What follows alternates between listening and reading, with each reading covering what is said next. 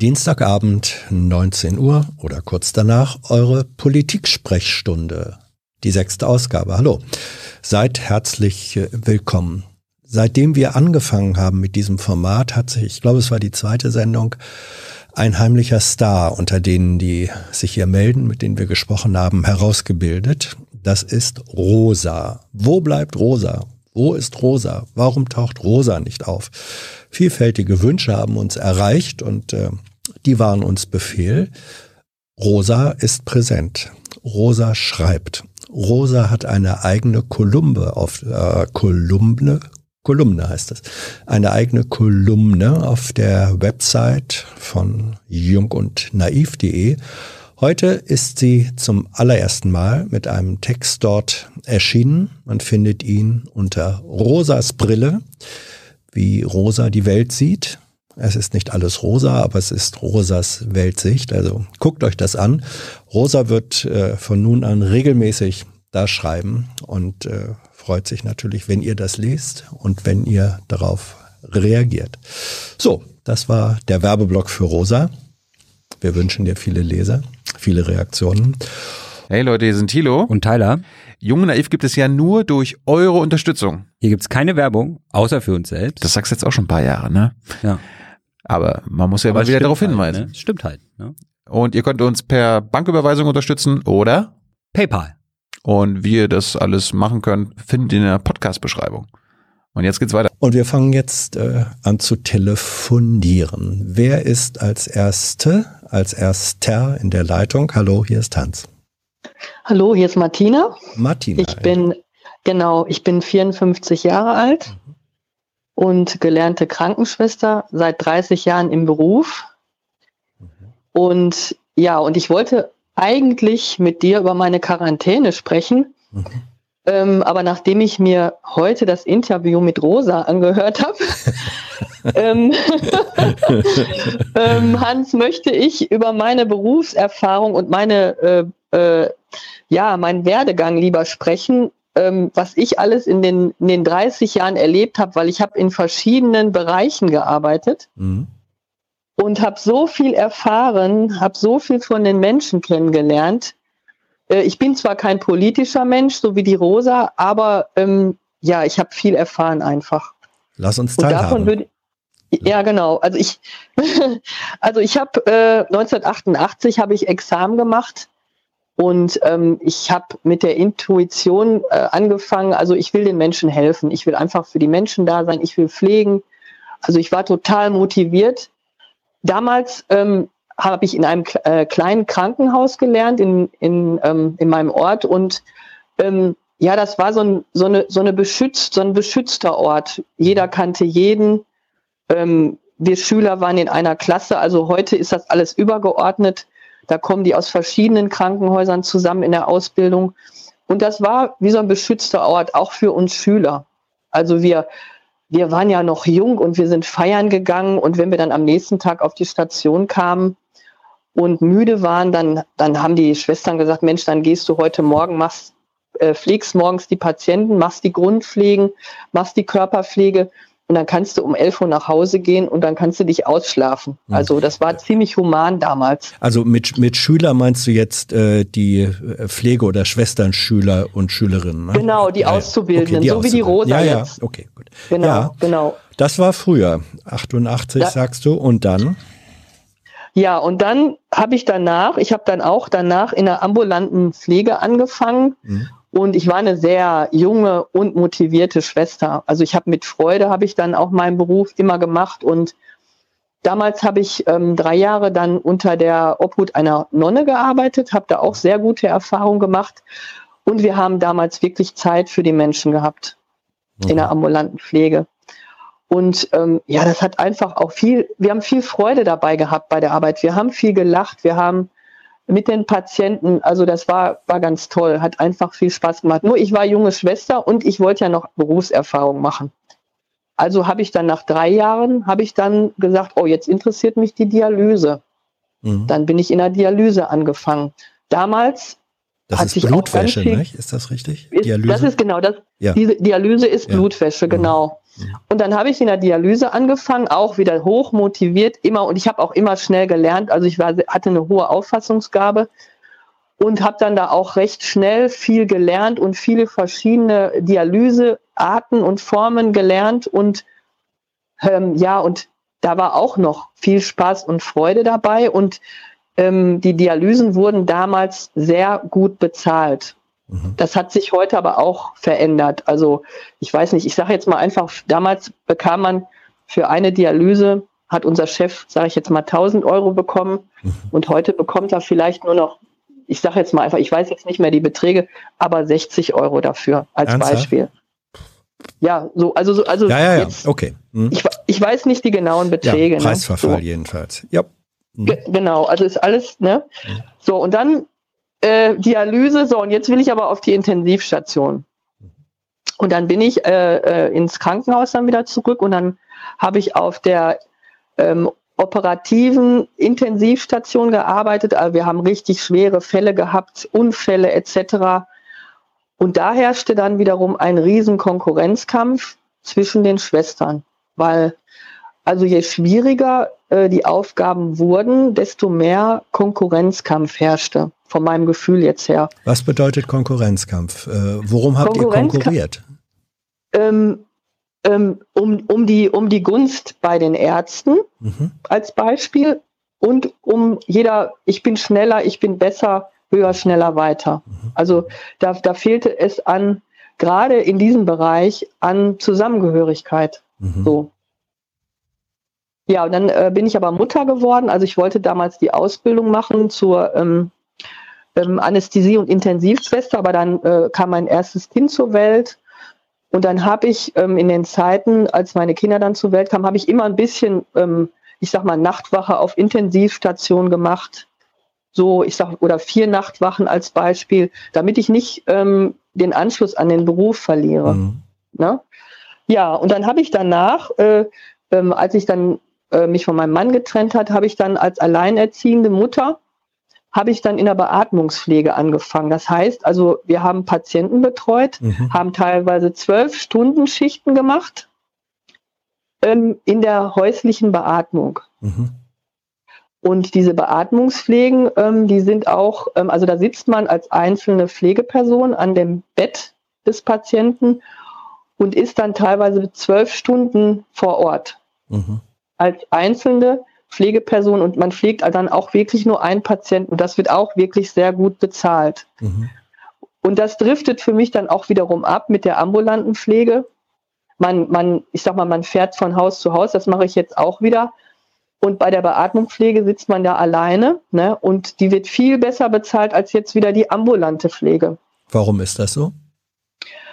Ja, weil das, weil das ja, äh, ich sag mal in Anführungsstrichen, ähm, ein Intensivpatient ist. Also das sind ja Patienten, die sind ja dann zu Hause beatmet an einer Beatmungsmaschine aus verschiedenen äh, gesundheitlichen Gründen. Mhm. Ne? Mhm. Und ähm, das ist dann ja quasi wie so eine Intensivpflege und wird deswegen dann auch anders bezahlt. Martina, was, ähm, was du äh, schilderst äh, bislang, äh, also sag mir, du hast eine sehr reichliche, breite Berufserfahrung. Äh, ist eigentlich in diesem Zeitraum, den du schilderst, und das sind ja jetzt äh, über 40 Jahre, ähm, hast du da festgestellt, dass die, du sagtest am Anfang, wir hatten viel Zeit äh, für die Patienten, das war schön. Ist da der Zeitdruck äh, gewachsen? Gab es eine Ökonomisierung, auch einen finanziellen Druck, der eine vernünftige Betreuung schwerer oder schwieriger oder unmöglich gemacht hat? Ähm, also jetzt, also jetzt bei der ambulanten Beatmung, ähm, weil man da ja nur alleine bei einem Patienten war, da nicht. Hm. Ähm, aber ich bin jetzt auch wieder in der ambulanten Pflege da merke ich schon, dass sich da einiges verändert hat. Also da geht es ja teilweise um Minuten. Ja. So. Und ähm, ja, ähm, ich, ich, ich bin ja Gott sei Dank in einem Betrieb. Also mein Betrieb ist, ist eine Stiftung und ich habe eine ganz tolle Chefin, mhm. die mir dann auch äh, zwisch, also die, die, die uns, also habe ich auch noch nirgendwo erlebt, also die, die, der es wichtig ist, dass wir gut ernährt werden als Pflegekräfte, dass wir zwischendurch eine Pause haben. Also wenn ich, wenn ich in die Station komme, steht da ein Tisch voller leckerer Sachen. Also es gibt sonst nirgendwo, habe ich auch noch nirgendwo so erlebt. Also da habe ich jetzt Glück gehabt. Ähm, aber ich, ich habe, ähm, also ich habe zwischendurch habe ich dann auch noch mal nach 25 Jahren wieder in einer anderen Dialyse angefangen und habe dann auch einen Burnout gehabt, also in der Zeit ähm, und habe dann auch zwei äh, äh, Jahre ausgesetzt zu arbeiten und da habe ich Dinge erlebt. Ähm, ja, da war ich schockiert. Also da war so ein Zeitdruck. Ähm, ich, da war so ein Zeitdruck, dass ich, als ich an einem Tag, weil ich gar nicht mehr konzentriert war, in einen Fensterhebel reingelaufen bin. Ich habe mir fast das Auge rausgehauen. Mhm. Also, also es war, war, war schlimm. Und, und da herrschte auch wiederum ein Konkurrenzkampf zwischen den Pflegenden. Da hat sich, haben sich gegenseitig teilweise auch die ähm, Pflegekräfte angeschwärzt und es wurde auch nur nach Fehlern gesucht, anstatt äh, miteinander an einem Strang zu ziehen. Und da war ich auch ganz entsetzt und da war ich auch ganz entsetzt, über verschiedene Aussagen auch von Ärzten. Also da hat mir dann ein Arzt beispielsweise gesagt, also wir haben auch Hausmeistertätigkeiten da gemacht. Und da hat mir dann beispielsweise ein Arzt an einem Abend gesagt, ja, weil wir Ärzte so geldgeil sind, hat er wortwörtlich gesagt, haben wir keinen Hausmeister eingestellt. Da Ehrlich? könnt ihr auch noch, ja, hat er gesagt, wortwörtlich. Und da, da könnt ihr auch noch die Hausmeistertätigkeiten machen. Mhm. Und äh, da habe ich gedacht, ähm, da bin ich dann, also das hat gar nicht lange gedauert. Da hatte ich wirklich dann also Herzrasen und also richtige Stresssymptomatik. Ja, und dann habe ich mich rausgenommen. Da habe ich gedacht, was machst du da mit dir? Was wird dir da gezeigt? Ne? So, und ähm, da habe ich mich rausgenommen. Es ging einfach nicht mehr. Ich habe teilweise Vollzeit gearbeitet und noch einen 400-Euro-Job gehabt. Also mhm. ich frage mich jetzt im Nachhinein, wie habe ich das alles geschafft?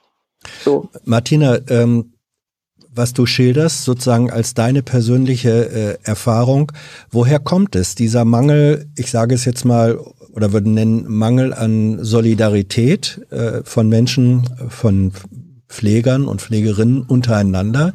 Ihr seid ja eigentlich ja. in einer relativ ähnlichen Situation, stattdessen der Konkurrenzkampf. Äh, woraus resultiert das? Mm, ja, also resultiert, also ich, jeder Mensch ist ja nun auch anders, ne? aber ähm, resultiert aus Angst, nicht gesehen zu werden und aus Angst, der andere könnte einem womöglich noch die Position streitig machen. Mhm. So. Also mir, mir kam es nie auf eine Position an. Mir kam es eigentlich immer darauf an, dass man vernünftig miteinander umgeht, schon von Anfang an. Ähm, aber vielen ähm, Pflegekräften geht es auch um eine gewisse Position was weiß ich, ich sag mal eine Leitungsposition oder ne, äh, mhm. aber ähm, ja, damit das, das macht das ganze Klima kaputt dann auch. Und ähm, ja, genau. Ja. Thilo hat mir gerade ähm, während unseres Gespräches hier äh, einen Ausdruck äh, rübergeschoben, eine Studie, die Panorama veröffentlicht hat. Also jede sechste Pflegekraft ähm, hat einer, Umf einer Umfrage zufolge keine Motivation mehr, den Beruf auszuüben. Jede sechste, also ja. das sind ungefähr 17, 18 Prozent. Das, ja. das ist ziemlich viel. Hältst du das für Find realistisch? Ja. Ja, also ich, habe gedacht, das wäre noch häufiger, Aha. wenn ich ganz ehrlich bin. Ja, also ich habe ich habe beispielsweise, ich habe sogar einmal meine Arbeit verweigert. Also ich habe ich habe auch Schulbegleitung gemacht von mhm. behinderten Kindern. Ne? Mhm. Und ähm, da habe ich dann erlebt, dass, dass ein Vater, ich meine, die Eltern waren auch überfordert. Ne? Also ich habe dann, wie gesagt, ein behindertes Kind, die hatten zwei behinderte Kinder, die saßen beide im Rollstuhl. Das eine war schwerstbehindert, das andere war also geistig auch ganz normal. Und da hat der Vater, hat das Kind, also das war auch ein Kind, das hat auch epileptische Anfälle und so, hat das an den Beinen sich gepackt und durchgeschüttelt. Ne? Mhm. Also musst du dir vorstellen. Und da war ich so geschockt, ne, so durch den ganzen Vorgang. Da habe ich gesagt, ich kann hier nicht weiterarbeiten. Da habe ich, also da habe ich meine Arbeit niedergelegt. Da habe ich gesagt, das geht nicht. Ich kann unter solchen Umständen nicht arbeiten. Und da bin ich nach Hause gegangen. Habe ich meinen Chef angerufen, habe gesagt, ich kann so nicht arbeiten. Ähm, ja, wenn so ein Umgang herrscht. Ne? Also ich meine, ich, ich, ich bin in, in verschiedene Bereiche reingekommen. Ich habe mitgekriegt, ja, die Eltern sind auch gestresst, ne? wenn, wenn, wenn die so schwer behinderte Kinder haben, aber die waren auch ganz auf sich allein gestellt mit den beiden Kindern. Ja, das ich ist die Frage, das ist die Frage, die sich mir jetzt ähm, aufdrängt. Äh, also so furchtbar solche Erlebnisse, äh, Erlebnisse sind, auch da ähm, muss man natürlich fragen, wie kommen Menschen dazu? Ist das wiederum äh, auch Ergebnis einer Überforderungssituation? Also ähm, in Ja, dieser Studie, bestimmt. in dieser Studie, die, die, äh, wo Thilo mir jetzt gerade Ergebnisse reingereicht hat, das Mhm. für mich erschreckendste Ergebnis ist eigentlich 71 Prozent der Pfleger sagen, sie können Patienten und Patientinnen nicht adäquat, also angemessen versorgen. Ähm, ist, ist das wirklich so, dass, dass also mehr als die Hälfte der Patienten und Patientinnen offenbar nicht adäquat, nicht angemessen versorgt werden können? Entspricht auch Richtig. das deiner Erfahrung? Richtig, genau. Und äh, da kann ich auch noch mal ein Beispiel anbringen von meinem Vater. Also mein Vater war jetzt in der Corona-Zeit im Krankenhaus Mhm. und der wurde an der Prostata operiert. Und ähm, der ähm, hat Sachen erlebt, du kannst es dir nicht vorstellen. Also der ist dann, der, der hatte eine, musst dir vorstellen, eine Operation hatte Drainagen, ne, damit das Blut abfließen kann und die Wundflüssigkeit. Und dann hat er nachts gebeten, weil wenn du an der Prostata operiert bist, kannst du Urin nicht halten. Und dann hat er nachts gebeten, dass ihm doch jemand ähm, Vorlagen vorbeibringt. Ne? Der arme alte Mann, äh, der lag dann da in seinem nassen Bett. Es durfte ihn ja auch keiner besuchen. Und dann hat er versucht, sich händeringend selbst zu helfen. Und dann ist mein Vater aufgestanden, dann ist er gestürzt im Krankenhaus und niemand hat ihm geholfen. Dann hat er, er aus lauter Verzweiflung hat er über den Flur geschrien. Ähm, die Zimmer waren ja gar nicht alle voll belegt Mhm. und keiner hat ihm geholfen. Zwei Tage später im Nachtdienst war eine Krankenschwester, die ähm, ihm, ihm liebevoll begegnet ist. Mhm. Da hat er plötzlich alles bekommen, was er wollte. Mhm. Solche Zustände herrschen.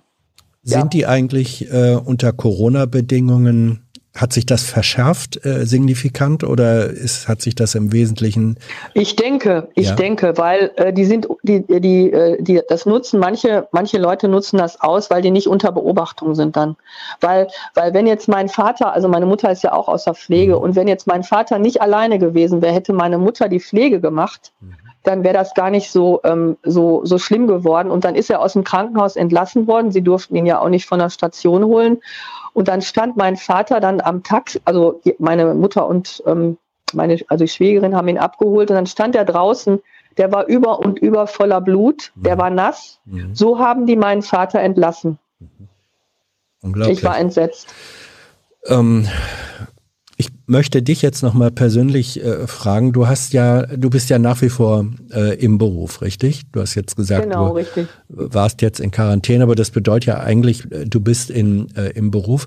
Wie war es für dich in der Corona-Zeit? Äh, musstest du oder hast du mehr Überstunden gemacht? Haben deine Kolleginnen und Kollegen mehr Überstunden äh, gemacht?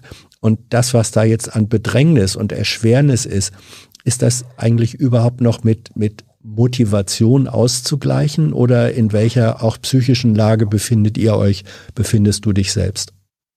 Ähm, also ich muss sagen, ähm, dadurch, dass wir so eine äh, tolle Chefin haben, die, die uns umsorgt, ähm, habe ich es wirklich gut.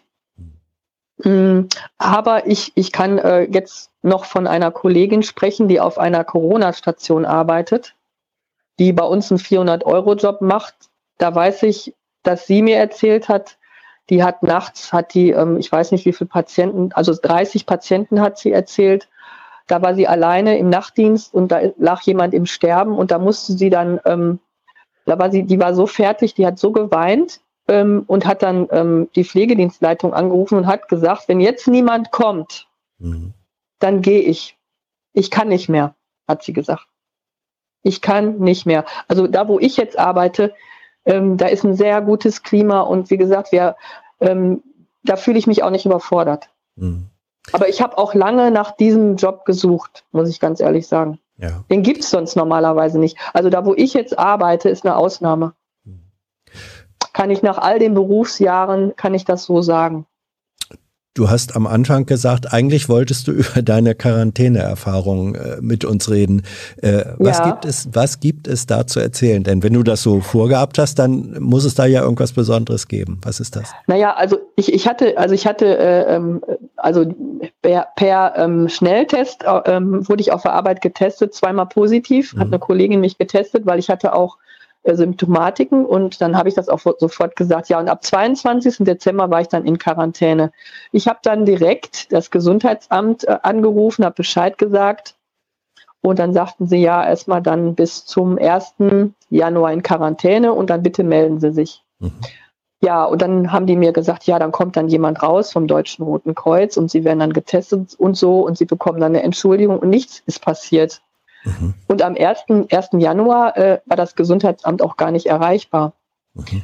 Ja, und dann habe ich gewartet, also dann haben die gesagt, ja, sie können jetzt noch mal ein paar Tage warten und dann ähm, sind sie symptomfrei. Nein, sage ich, ich bin nicht symptomfrei. Ähm, ja, dann kommt jemand vom Deutschen Roten Kreuz raus. Das kann aber noch dauern und dann wird er sie testen ja, ist doch okay. Es kam niemand raus ähm, und dann habe ich selbstständig, habe ich mit meiner Chefin dann abgesprochen, bin ich dann zu meiner Hausärztin gefahren, habe mich da testen lassen. Der Test war dann wieder positiv.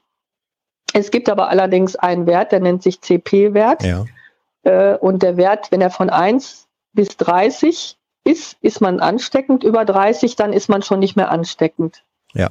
Der wird dann auch getestet. Das hat was damit naja, zu tun, wie, wie, wie häufig bei den, bei den Tests sozusagen die Testprobe äh, konzentriert wird. Und äh, ja, okay. Ja, mhm. genau. Auf jeden Fall, auf jeden Fall, äh, was mich dann geärgert hat, ist, dass ich den Test selber bezahlen sollte. Wie bitte? Du hast selbst bezahlen müssen? Ja, also ich ja, genau. Und da war ich, also ich habe ich hab dann auch beim Gesundheitsamt angerufen und habe ich auch gesagt, das kann doch nicht sein, dass, dass ich jetzt als, als Pflege, Pflegekraft mhm. den Test selber bezahlen muss, weil es müsste doch in eurem Interesse sein, ja. äh, dass ich ähm, keimfrei wieder arbeiten gehe. Und? Ja, und dann haben die gesagt, ja, normalerweise hätten sie ja gar keinen Test machen müssen. Ähm, wenn sie symptomfrei sind, dann können sie ja wieder arbeiten gehen und so. Aber ich verstehe auch meine Chefin. Die, meine Chefin möchte Nachweis, dass ich wirklich wieder gesund bin, weil ich, ich werde auf die Menschheit losgelassen. Ich muss doch nachweisen können, ne, dass das mhm. okay ist. Naja, und dann habe ich ich, dann habe ich, ich habe bei der Verbraucherzentrale angerufen, ich habe bei der SPD angerufen, also ich habe mich dann auf den Weg gemacht, habe gesagt, Mensch, das kann doch alles nicht sein. Ja, und heute kam der Anruf, heute kam der Anruf vom Gesundheitsamt. Da sagte die Dame dann, obwohl das Gesundheitsamt erst gesagt hat, das geht auf meine Kappe, dass meine Hausärztin, wenn das medizinisch erforderlich ist, das über die Krankenkasse ja doch abrechnen kann. Jetzt ruft das Gesundheitsamt bei meiner Hausärztin morgen an, ähm, und sagt, also bittet sie, das vernünftig abzurechnen, damit ich das, damit ich nicht auf den Kosten sitzen bleibe. Ja, das hätte man aber, glaube ich, auch generell anders regeln, nicht nur können, sondern anders regeln müssen. Letztlich, äh, wenn das jetzt so läuft, hast du fast Glück gehabt, aber sowas da finde ich überhaupt nicht von, von äh, Glück, äh, Glück abhängen. Ähm, Martina, äh, findest du ja. eigentlich, dass du für die Arbeit, die du leistest, ähm, ordentlich und angemessen bezahlt wirst? Nein, nein. Ähm, ich, ich sag mal so, ich, ähm, ich bin ja schon froh, dass ich jetzt in einem so, so tollen, harmonischen Arbeitsumfeld arbeite. Mhm. Also mein, ich sag mal, meine Chefin, ähm, ich habe ich hab sogar auch schon mal mich hingesetzt, habe mit einem Patienten jetzt mal einen Kaffee getrunken, mir einfach mal die Zeit genommen. Aber das geht auch nur, weil unsere Firma, Firma eine Stiftung ist. Ja, ja, ja. Wenn das jetzt eine, ein privater Betrieb wäre, könnte ich das alles gar nicht machen und ich bin dankbar dafür. Aber, aber, ähm, aber auch die Stiftung zahlt dir nicht genug, ne? Sagst nee, du. also ich, mhm. ja, ich, ich, also ich weiß, dass wir haben verschiedene Standorte, mhm. dass sogar innerhalb der Firma unterschiedlich bezahlt wird dass an dem einen Standort Tariflohn bezahlt wird und da, wo ich bin, nicht. Ne? Also, also das weicht auch wieder to total ab. Und ähm, ja, ich, also ich, ich habe jetzt auch, ähm, ich habe jetzt auch zwischendurch in den zwei Jahren, wo ich zu Hause war, habe ich auch noch eine Coaching-Ausbildung gemacht. Mhm.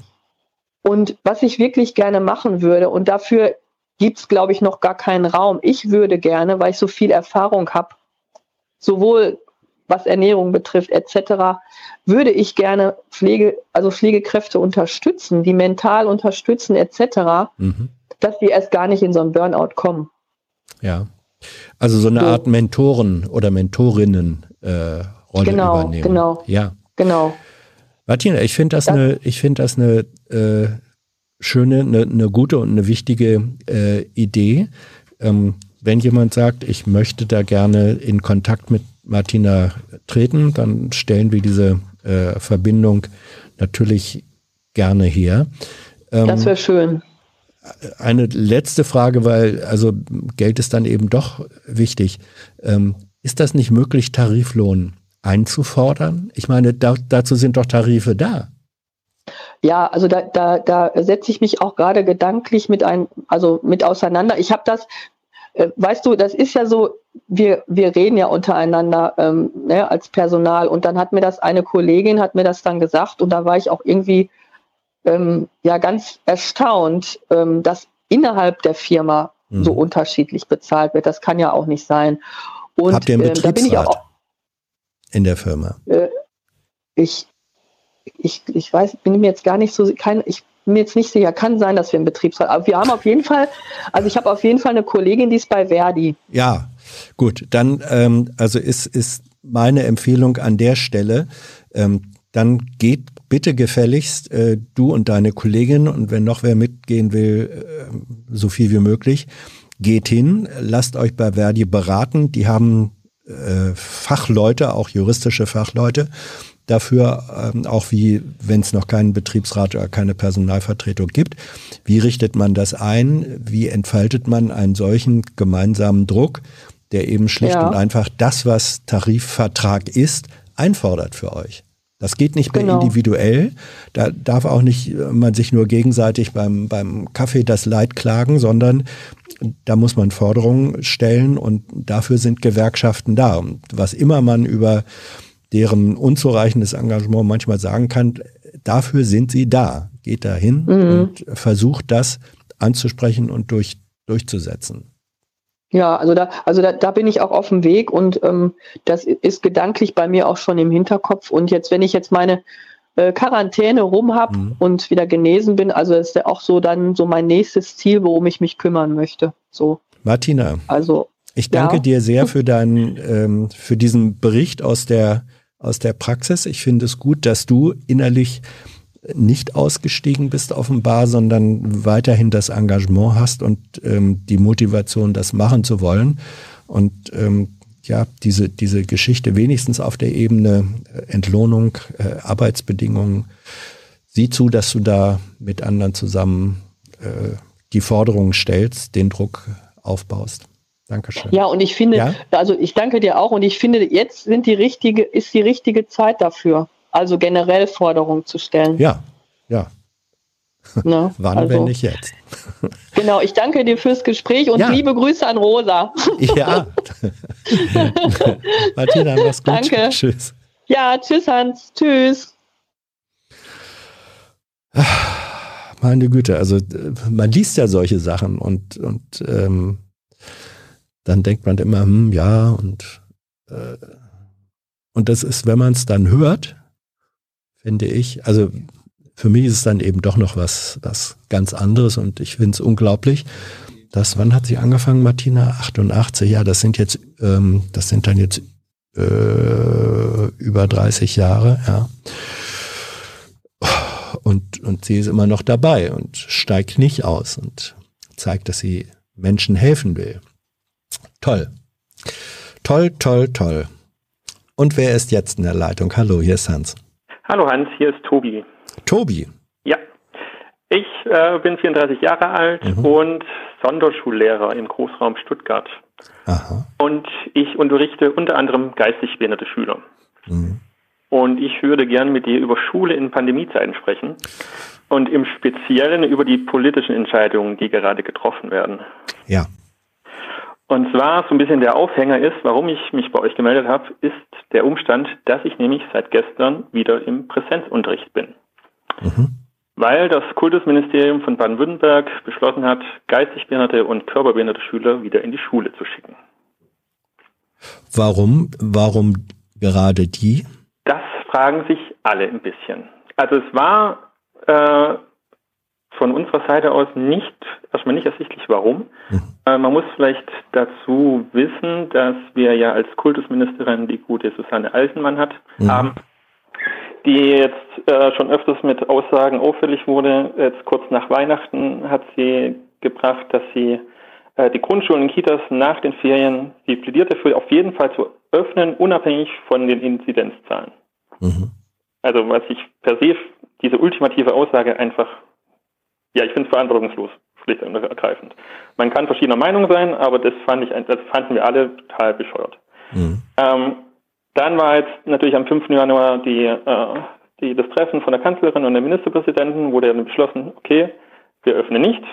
Ähm, Baden-Württemberg hat dann gesagt, äh, wir gucken mal am 18. Januar, wir wollen die Grundschulen am 18. Januar öffnen, je nachdem, wie die Pandemielage ist. Die Entscheidung darüber soll am Donnerstag stattfinden. Würde ich auch nochmal gerne drüber sprechen, aber so, so war das. Mhm. Dann kam am 6. Januar, am Feiertag, ein Schreiben vom Ministerium, wo nochmal kurz zusammengefasst wurde, was jetzt beschlossen wurde. Und in einem Absatz stand eben drin, dass eben die Sonderschulen für geistig und körperbehinderte Schüler geöffnet werden sollen. Äh, in einem zweiten Satz stand drin, sie können den Regelbetrieb unter Pandemiebedingungen unter Beachtung der Hygienevorgaben fortführen. Keine Begründung, keiner wusste Bescheid. Kein Lehrer, keine Schulleitung, niemand wusste, warum diese Entscheidung getroffen wurde.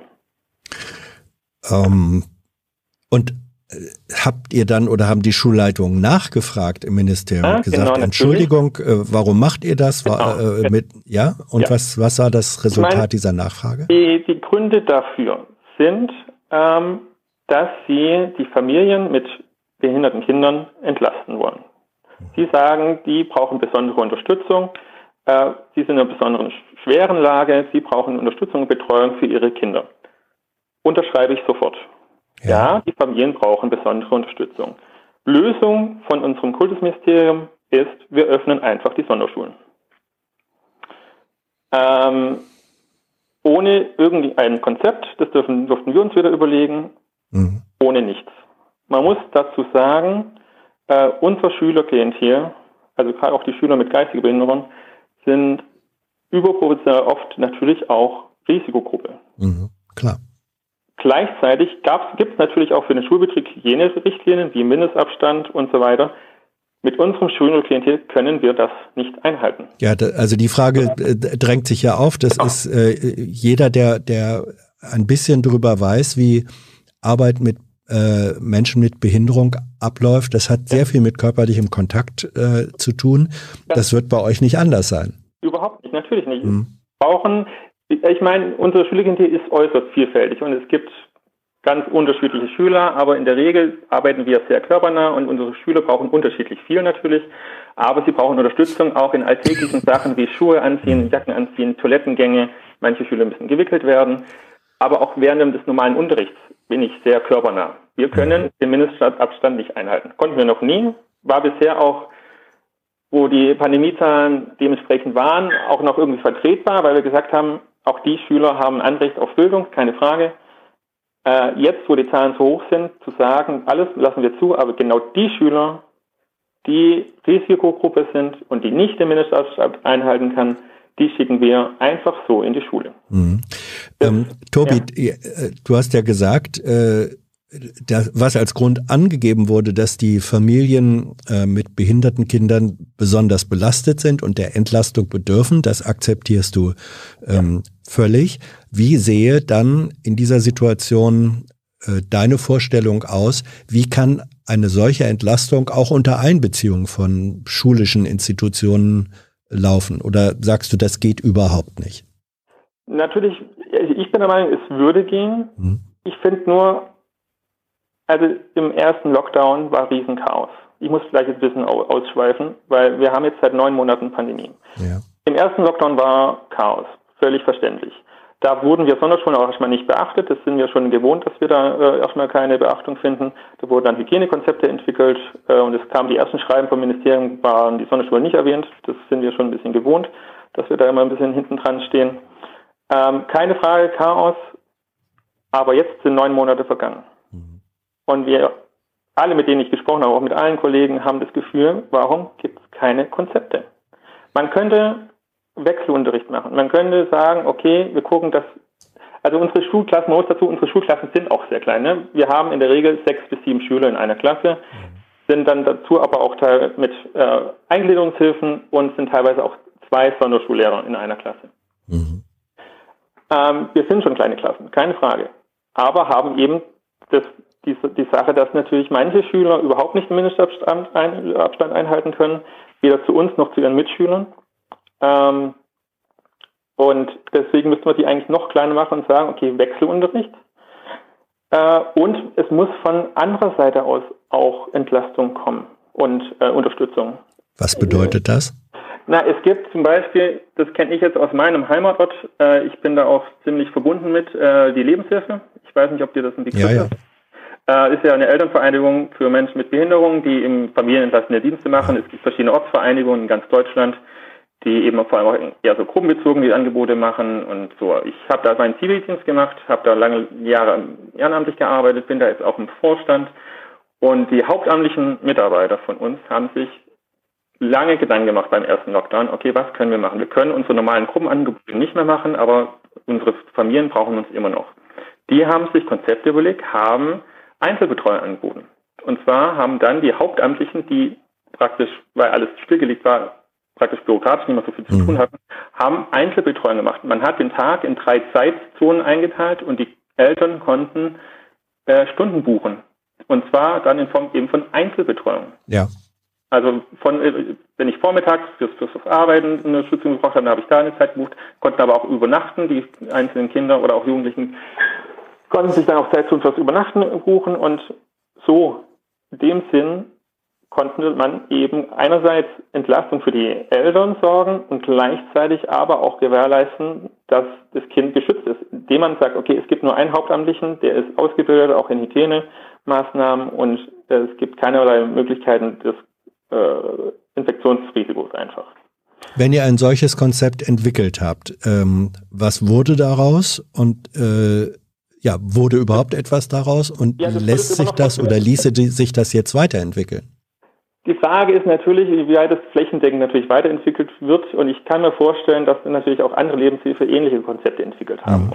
Ähm, ich habe dann, als ich praktisch in den Ferien die Eltern äh, meiner Schüler angerufen habe und ihnen die Lage erklärt habe, auch nochmal nachgefragt, gibt es denn da nicht noch andere Möglichkeiten? Ich habe jetzt eben den Fall, dass drei von sieben Schüler kommen in, in den Präsenzunterricht. Ähm, weil äh, bei zwei davon, die brauchen die Entlastung, weil sie teilweise beide arbeiten. Oder ansonsten auch einfach, die brauchen einfach die Entlastung. Ähm, jetzt habe ich kurz den Faden verloren. Sorry. Ja, du hast, äh, die Frage war, äh, ob man das, was, was du geschildert hattest, als, ähm, als, als Einzelangebot, ob man das in irgendeiner Weise fortentwickeln kann und übertragen kann auf die jetzige Situation. Da hast du gesagt, ja, ähm, ihr habt im Moment drei von sieben Schülern, kommen in den Präsenzunterricht. Das ist ja fast schon eine Halbierung der, der äh, Ja. Schülerzahl. Ähm, das war der Punkt, an dem wir waren. Genau, genau. Äh, das ist allerdings auch so, äh, es kommen nur drei Schüler, weil ich mit den Eltern gesprochen habe und ihnen auch die Lage erklärt habe und auch wirklich gesagt habe, überlegen Sie es gut, Sie dürfen entscheiden, ob Ihr Kind kommt oder nicht. Äh, es besteht zwar, die, die, die Schule hat zwar offen, aber es besteht keine Präsenzpflicht. Und äh, die anderen vier äh, Familien bräuchten auch Entlastung Mhm. eigentlich. Ähm, aber sagen, okay, aufgrund der Infektionszeit, ich schicke jetzt mein Kind nicht einfach so in die Schule, wo es eben Kontakt hat mit anderen Kindern und wo man einfach den, den Hygienestandard nicht einhalten kann. Ähm, ich finde, man könnte doch als Regierung auch einfach mal auf solche, diese In- Institutionen, diese Vereine gibt es doch. Und jeder wurschtelt so ein bisschen vor sich hin, habe ich das Gefühl. Und warum, ich finde, da müsste doch eigentlich die Regierung hinstehen und sagen, okay, jetzt haben wir, äh, wir haben die Pandemie. Der erste Lockdown war da allen waren doch klar oder ziemlich klar, dass der zweite Lockdown im Winter kommt. Man hätte doch eigentlich irgendwann ein Konzept entwickeln können, zu sagen, okay, wenn die äh, Zahlen steigen und wenn wir Inzidenzzahlen von so und so haben, dann müssen wir das machen. Dann müssen wir Wechselunterricht einführen. Dann müssen wir sagen, wir müssen es so weit runterschrauben, dass es noch geht. Steigen die Zahlen noch mehr, dann können die Schüler eben nicht in die Schule kommen. So sehr die, die Kinder darunter leiden auch, keine Frage, aber ab einer bestimmten Inzidenzzahl können wir, finde ich, auch die Schulen nicht öffnen. Ja, ich, ich nehme das, was du jetzt schilderst, wahr als, ähm, sagen wir mal, die Klage, du oder auch deine Kollegen, ihr fühlt euch in einer Notlage alleine gelassen, von denen die Mhm. politische Entscheidungen treffen. Und die sagen, äh, wir entscheiden das jetzt mal so und ihr da unten vor Ort, äh, sozusagen an der pädagogischen Front. Äh, ihr müsst sehen, wie er das irgendwie gehandelt kriegt. Ist das die Situation, die Empfindung? Ja, ganz genau so. Und ich finde es einfach, es sind so viel unüberlegte Sachen und man hat das Gefühl, von jedem Tag auf den anderen würden neue Sachen entschieden, ohne dass da irgendein Konzept dahinter steht. Mhm. Ich meine, jetzt wurden die Schulen, es wurde gesagt, die Schulen, wir machen die, die Sonderschule für geistig behinderte Schüler und für körperbehinderte Schüler auf. Äh, aber äh, keine Präsenzpflicht. Ich meine, die, die Präsenzpflicht besteht ja gerade überhaupt nicht. Also die Eltern können auch bei den Regelschulen entscheiden, okay, ich lasse mein Kind zu, daheim.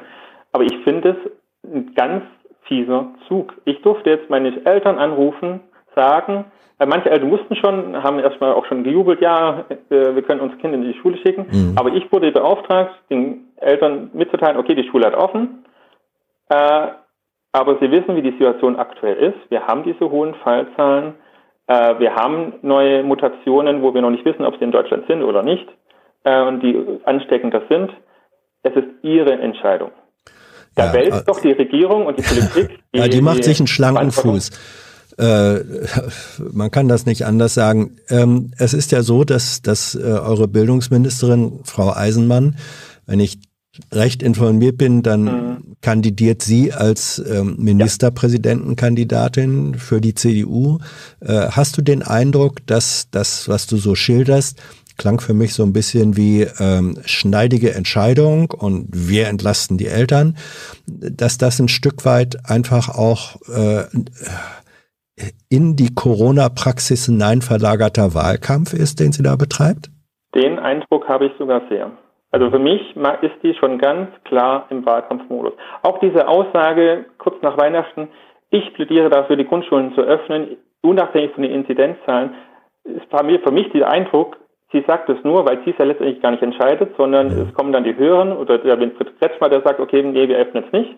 Dann kann sie nachher sagen, liebe Leute, ich hätte geöffnet, aber ich war leider nicht äh, befugt und deswegen äh, wählt doch mich bitte als Ministerpräsidenten, ich würde, hätte die Schulen geöffnet. Mhm. Für mich ist es ganz klar Wahlkampf. Nun ist und das finde ja. ich alles allerletzte.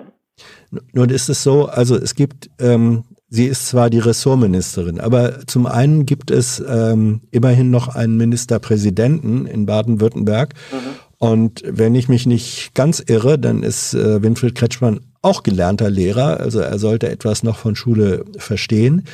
Die Frage ist also, besteht die Möglichkeit, ihn sozusagen in die Verantwortung zu nehmen als Regierungschef, das, was sein Fachressort äh, da macht. Und die, der zweite Ansatzpunkt ist, das Ministerium, also zwischen Ministerium und, und Schule, in der Regel ist da noch so eine Mittelbürokratie, die Bezirksregierungen. Besteht da die Möglichkeit, dass ihr von Seiten der Schule, der Schulen, dort Verbündete findet und sagt, lasst uns gemeinsam Verfahren ähm, suchen und finden? Ich meine, klar, die gibt es und wir haben ja auch, wir haben ja auch äh, die GEW, die Gewerkschaft, mhm. die hinter uns steht. Äh, und das, es gab jetzt auch schon die erste Petition, die ihren Umlauf macht und wir haben natürlich Verbündete und wir sind am Diskutieren. Mhm. Ähm, aber nach wie vor habe ich immer noch das Gefühl, ich meine, wir, wir, reden da jetzt schon auch seit neun Monaten. Und es ja, ja. sind dann noch so, so Sachen, also auch noch, das kam jetzt auch in den Weihnachtsferien raus, äh, das Land hat natürlich uns äh, Masken zur Verfügung gestellt. Äh, normale OP-Masken und seit diesem Schuljahr haben wir auch FFP2-Masken, mhm. sagen wir zumindest. Jetzt kam raus, also ich habe mich selber schon immer gewundert, weil auf diesen Masken stand nicht FFP2. Ah ja. Aber es hieß, ja, das sind FFP2-Masken. Äh, scheinbar haben sich noch mehr Lehrer gewundert, warum da nicht FFP2 drauf stand, haben sich mal näher äh, geforscht. Und jetzt kam raus, es stand im Spiegel, äh, diese FFP2-Masken sind keine offiziell zertifizierten FFP2-Masken. Es ist Ramschware, wenn man so will, aus China mit gefälschten Zertifizierungslogos. Die sind bei euch gelandet? Genau. Wir haben davon 7000 Stücke im Keller liegen, unsere Schulen. Ähm, die, das kam jetzt raus. Inwieweit sie jetzt schützen oder nicht, wissen wir nicht. Es sind nicht offiziell zertifiziert. Ich mhm. gehe davon aus, dass sie schon irgendwie schützen. Aber für mich war klar, okay, äh, ich bin jetzt letzte Woche in die Apotheke und habe mir aus privat mhm. äh, FFP2-Masken besorgt. Es sollen wohl welche nachkommen und dann gab es wohl auch ein bisschen hinhergeschiebe, weil das Land gesagt hat, ja, die kamen vom Bund, die Masken, wie auch immer. Aber, ne, also da haben wir, ja. wir öffnen, unsere Schülerklientel ist eine Risikogruppe, wir können die meisten Hygienestandards nicht einhalten und dann haben wir auch noch keine gescheiten FFP2-Masken. Habt ihr Kontakte zu Medien? Ja, der SWR hat mittlerweile auch darüber berichtet, über die Schulöffnung, weil das war auch so ein bisschen ganz komisch, weil äh, jetzt nach dem 6. Januar wurde ja dann kam ja auch die neue Corona-Verordnung raus. Dann wurde natürlich wie immer so ein schönes PDF entwickelt, wo mhm. anschaulich dargestellt wird, was ändert sich, was ist neu. Und im Bereich Bildung hieß es dann eben auch jetzt die Grundschulen, man überlegt sie am 18. Januar zu öffnen. Von uns war kein Wort drin. Also wir wurden nicht mal erwähnt in irgendeiner Weise. Ja, also das, ich meinte jetzt ähm, bei, bei der Frage, habt ihr Kontakt zu Medien? Ähm, das ist natürlich ein, ein nicht nur pädagogischer, sondern auch sozialer Skandal, den du hier äh, berichtest, dass genau die Gruppe derjenigen und äh, die, die die dringendste Hilfe benötigen, und mhm. die, die sie betreuen, die sie leisten wollen, also ihr als Lehrer, äh, dass ihr einfach hinten runterfällt. Ja, das ist, mhm. äh, das ist ein sozialer und ein politischer und pädagogischer Skandal. Und deswegen finde ich, es wäre Aufgabe von Medien, gerade von regionalen Medien, die über das berichten, was in der Region am Ort vor sich geht, dass dieser Skandal öffentlich gemacht wird und dargestellt wird. Ähm, das ist äh, einer der Wege, mit denen man politischen Druck machen kann. Die mhm. Ministerin steht in der Verantwortung und ihre Bildungsbürokratie auch. Mhm. Ja, wäre sicherlich ein Weg. Habe jetzt mir keine Gedanken darüber gemacht, weil ich sozusagen bisher einfach nur ein Sonderschullehrer war, ja. äh, der einfach seinen Job liebt und ähm, ja, sozusagen, jetzt, deswegen habe ich mich ja jetzt erstmal an, an euch auch so ein bisschen gewendet. Ja. Ähm, was dann jetzt noch darüber hinausgeht, ich bin selber nicht so vernetzt, also ich bin zwar GEW-Mitglied, aber äh, nicht wirklich aktiv. Ähm, daher muss ich auch ehrlich zugeben, weiß ich gar nicht, was jetzt alles noch nebenher läuft. Ich weiß, dass meine Schulleitung dahinter ist und äh, da Druck macht und nachfragt. Und so, es ist, glaube ich, halt auch nicht ganz einfach, weil wir ja so indirekt ja dann dagegen wettern, dass jetzt äh, die Familien, die Entlastung brauchen, jetzt vom, vom Land das Angebot bekommen, äh, Entlastung zu kriegen und wir sagen, nee, so eine Entlastung wollen wir nicht. Ja, ja. Weißt du, nein, meine? ist, ist schon, ist schon klar, ist schon ja, klar. Ist nein, nein, ihr seid da auch so ein bisschen zwischen Baum und Borke. Ja. Ähm, aber dennoch darf das nicht so sein, äh, dass, dass nachher ihr alleine die Last zu tragen habt, sondern die Suche nach Konzepten muss natürlich äh, bedeuten, dass man sagt, wie kann der richtige äh, Anspruch, dass diese Familien entlastet werden, erfüllt werden ohne dass es sozusagen auf dem Rücken dann äh, der besonders ähm, äh, Betroffenen wiederum, ja. nämlich ähm, sowohl der Schüler als auch dann euch als Betreuer ausgetragen wird. So, und das geht nur ähm, in einer, wie soll ich das sagen, das geht nur in einer gemeinsamen Aktion. Es werden Gipfel und Gipfelchen zu jedem Scheiß in der Automobilindustrie veranstaltet.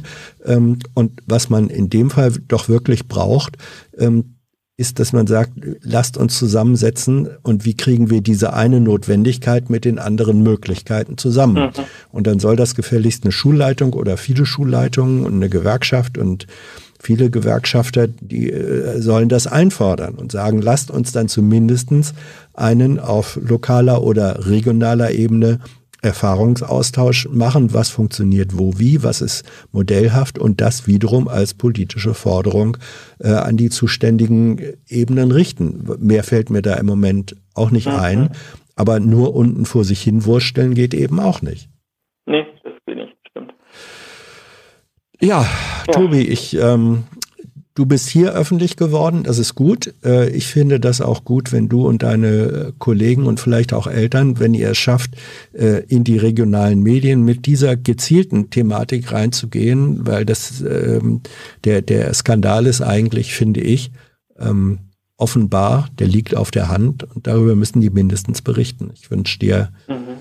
ich wünsche dir, dass ihr da Erfolg habt. Ja, danke dir. Okay. Und ja, danke für die Möglichkeit, darüber zu berichten. Tobi, mach's gut, ja, tschüss. Ja, dir auch. Ciao, ciao.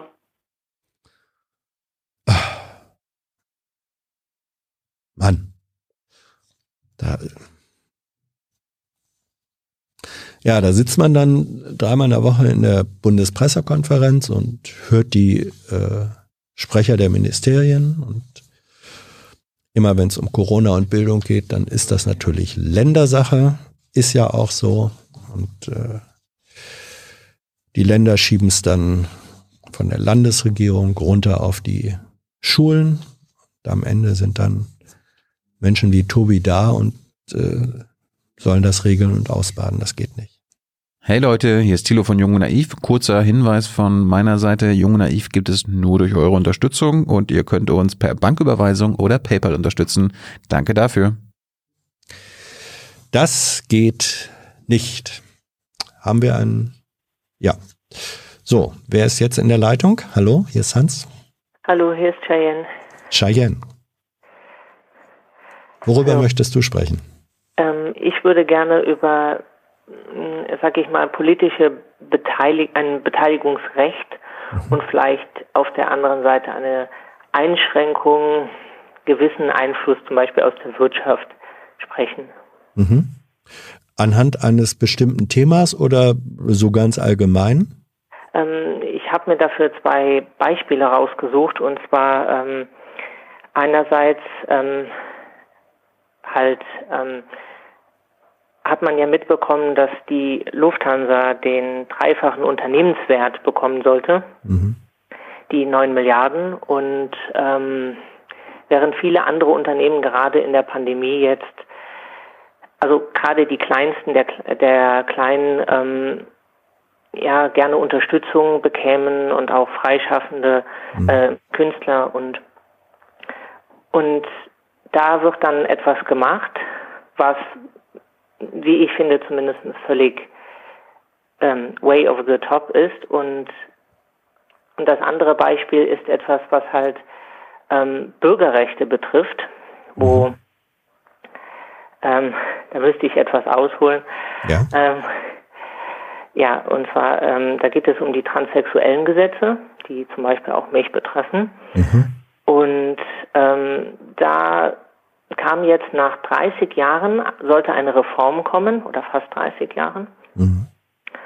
Und ähm, dann wurde das, also da sind viele Gesetze, die stark veraltet sind und von uns viel Geld verlangen, viel Zeitaufwand, lange Gerichtsverfahren und einfach diese, dieses fremdbestimmte, ähm, wer bin ich und welches Geschlecht habe ich. Mhm. Und nach 30 Jahren sollte da eine Reform kommen von dem damaligen Innenminister Seehofer schon und äh, Justizministerin Katharina Barley. Das wurde dann den Verbänden, die uns, sag ich einmal, vertreten, ähm, kurz vorgelegt. Die hatten 24 Stunden Zeit, um das zu prüfen und zu sagen, was sie beanstanden.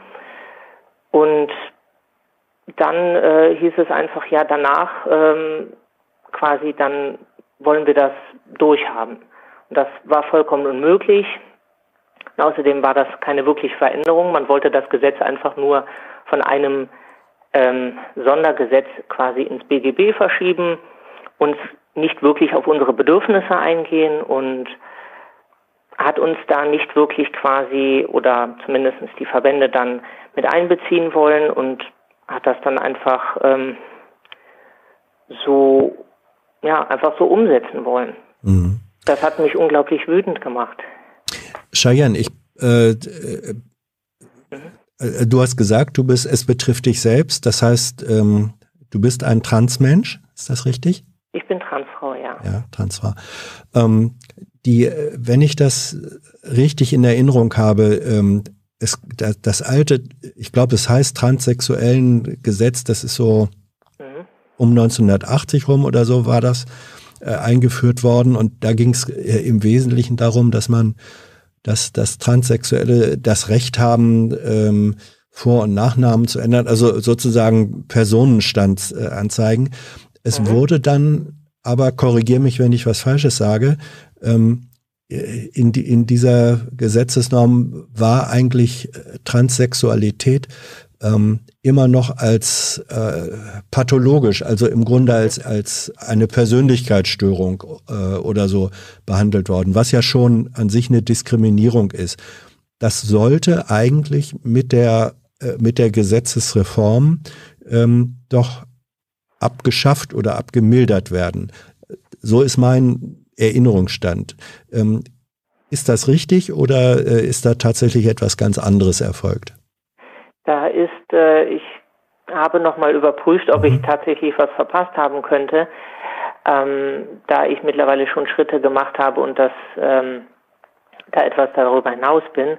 Aber ähm, nein, leider ist dann nichts geschehen. Ähm, man wollte tatsächlich eigentlich das nur ins ähm, bürgerliche Gesetzbuch verschieben und da wäre wären unsere Bedürfnisse einfach vollkommen ignoriert worden, weil es wird ja schon ewig, sage ich, kritisiert, dass man einfach vielleicht, ähm, also man sollte das Recht haben auf Selbstbestimmung, mhm. dass ich sagen kann, ich gehe zum ähm, Rathaus und ich sage denen, ich bin eine Frau, weil nur ich kann das sagen, nur jeder mhm. kann das, finde ich, für sich selbst sagen, was, ähm, die, ähm, was die Person ist. Und da wollte man nicht die geringste Verbesserung machen. Und zum Beispiel das Gesetz hat ja ganz viele Stellen, die mittlerweile schon vom Bundesverfassungsgericht zum Beispiel gekippt wurden, die man mhm. mal halt einfach auch offiziell entfernen könnte. Und auch das ist äh, leider nicht geschehen. Und da macht es mich unglaublich wütend, wenn auf die Wirtschaft so, ähm, naja, bedürfnisübergerecht vielleicht eingegangen wird und ähm, in dem Fall dann halt, äh, finde ich, da hätte man dann die Verbände fragen müssen, ihr kennt doch Transpersonen, ihr arbeitet mit ihnen, ihr setzt euch für sie ein. Was brauchen die denn? Was könnte man da machen? Was, äh, also ich finde, da, da ist dann das nur irgendwie ein Zeichen des guten Willens, zumindest aus äh, denen ihrer Sicht von den Ministerien, dass sie da immerhin sagen, ja, wir haben uns ja an euch gewendet. Wir könnten das ja auch ja. einfach komplett an euch vorbei. Ähm, ja, nun, nun ist es aber doch so, ähm, dass äh, die, die WHO, äh, ich glaube, vor einem oder zwei Jahren ähm, Richtlinien erlassen hat, die dann auch umgesetzt werden müssen in nationales Recht, die zum Beispiel ähm, also die, die äh, pathologische Definition von Transsexualität als Persönlichkeitsstörung mhm. ähm, einfach äh, für, für ähm, ja, für illegal erklären, sondern dass gesagt wird, nein, es geht hier um ein Recht auf Selbstbestimmung. Und wie du eben gesagt hast, das können nur die Menschen selber entscheiden, welchem Geschlecht sie sich zugehörig fühlen, welches ihr Geschlecht ist und dass man kein ärztliches Attest und so weiter braucht. Das war ja, glaube ich, die Vorgabe und dann, dann gab es im, im letzten Jahr, im Sommer gab es doch Gesetzesvorschläge, sowohl auf der einen Seite der Grünen, auf der anderen Seite der FDP, äh, die das sozusagen in nationales Recht umsetzen sollten. Die sind aber noch nicht verabschiedet worden, richtig? Sondern die sind irgendwie in der parlamentarischen Behandlung. Oder habe ich da jetzt eine falsche, eine falsche Erinnerung? Weißt du das? Ähm, ich habe nochmal nachgeschaut, aber ich habe dazu leider nichts gefunden. Auch die, ähm, ich dachte, vielleicht ist da das nicht so von den Medien behandelt worden, aber auch auf der ähm, Seite ich, ähm, Gesetze im Internet habe ich auch nichts gefunden, dass da jetzt etwas, äh, also ich habe nichts gefunden, dass da bisher eine Änderung ähm, ja. durchgeführt wurde, leider. Ja, das stimmt, die WHO hat das mittlerweile als ähm, von der Liste der äh, Störungen in die Liste der Gesundheitszustände. Ja, das meinte ich, ja, ja, ja, ja. Das ist, das wäre ja in der Sache ein Fortschritt, äh, wenn das dann, wenn, wenn das dann ähm, tatsächlich so umgesetzt äh, würde. Mhm. Ja, also das ist, wäre ja auch nicht äh, unglaublich kompliziert, wenn, mhm. wenn man einfach hingehen würde und würde sagen, dass wir einfach nur das Recht bekommen, das selbst zu bestimmen.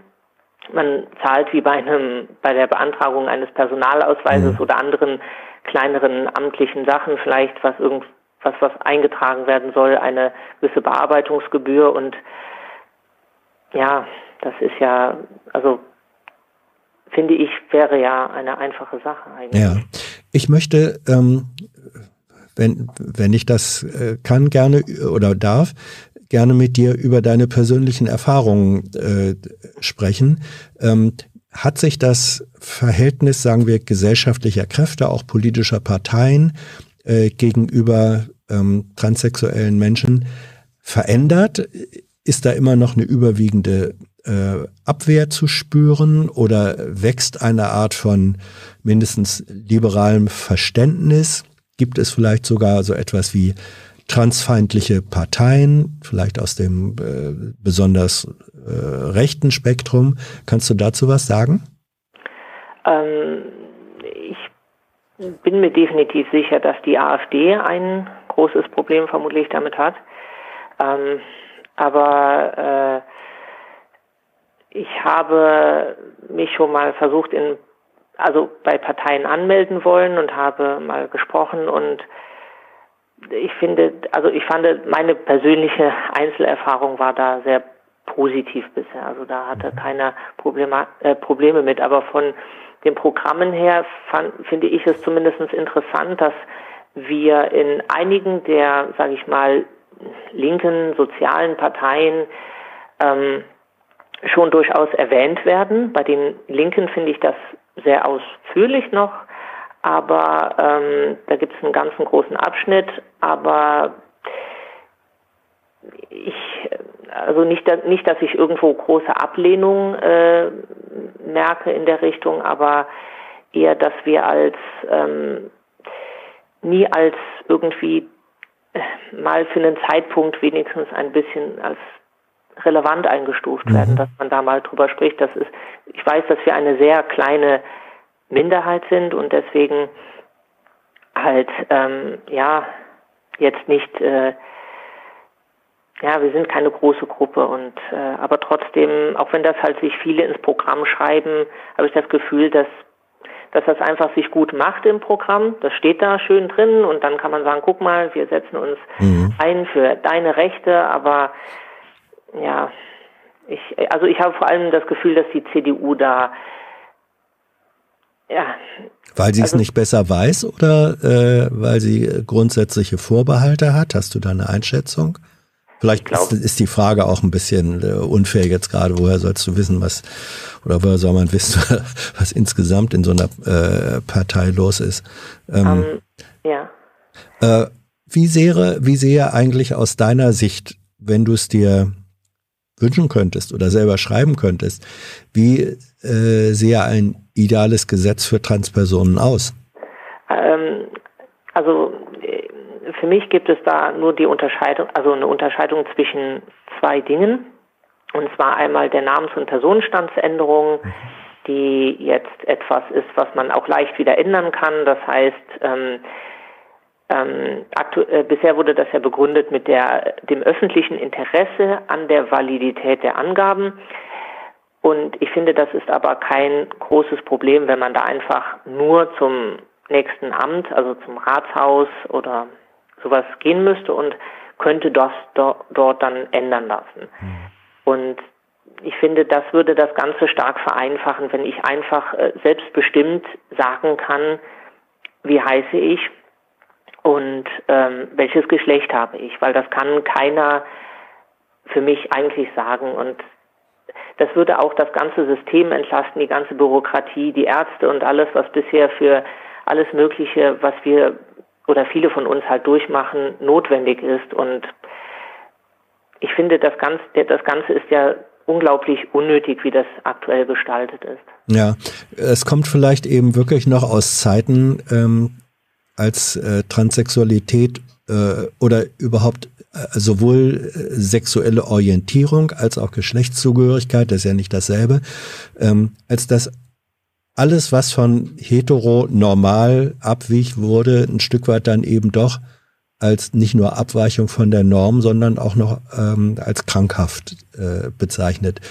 Das scheint so zu sein, dass, dass diese Tradition äh, eben selbst bei Menschen oder Parteien, die sagen, nein, nein, nein, eigentlich sind wir da liberal, äh, hinterrücks doch noch, doch noch weiter wirkt. Nicht? Ja, ich, für mich kommt das Signal immer von der Regierung, dass, ähm, dass es heißt, bei intersexuellen Menschen, die ja da auch so ähm, mit drin sind, quasi für, für solche Regelungen. Da heißt es jetzt, die gehen einfach zum Arzt, weil die sind körperlich halt, also soweit ich das mal gesagt bekommen habe, ich habe zwei Personen kennengelernt, die sind genetisch beides und ähm, daher gehen die zum Arzt jetzt und der weist das dann halt einfach mit einem, ich glaube mit einem Bluttest nach, so kann ich es mir vorstellen. Und da das bei uns halt das ja selbst empfundene Geschlecht ist, was wir alle haben, Ja. wird da dann argumentiert mit dem öffentlichen Interesse und das ist nicht, finde ich nicht fair einfach. Ja. Ja, ich wüsste jetzt auch nicht, warum, warum äh, sollte es ein öffentliches Interesse geben, dass es nicht den Menschen selbst überlässt, äh, zu sagen, ähm, ich bin Cheyenne und ich empfinde mich, äh, ich bin eine Frau äh, und deswegen möchte ich auch mit diesem Namen und dieser Geschlechtszugehörigkeit äh, so eingetragen werden in irgendwelchen Registern, wo man eingetragen sein muss. Ich meine, ähm, welcher Schaden könnte daraus entstehen? Überhaupt keiner.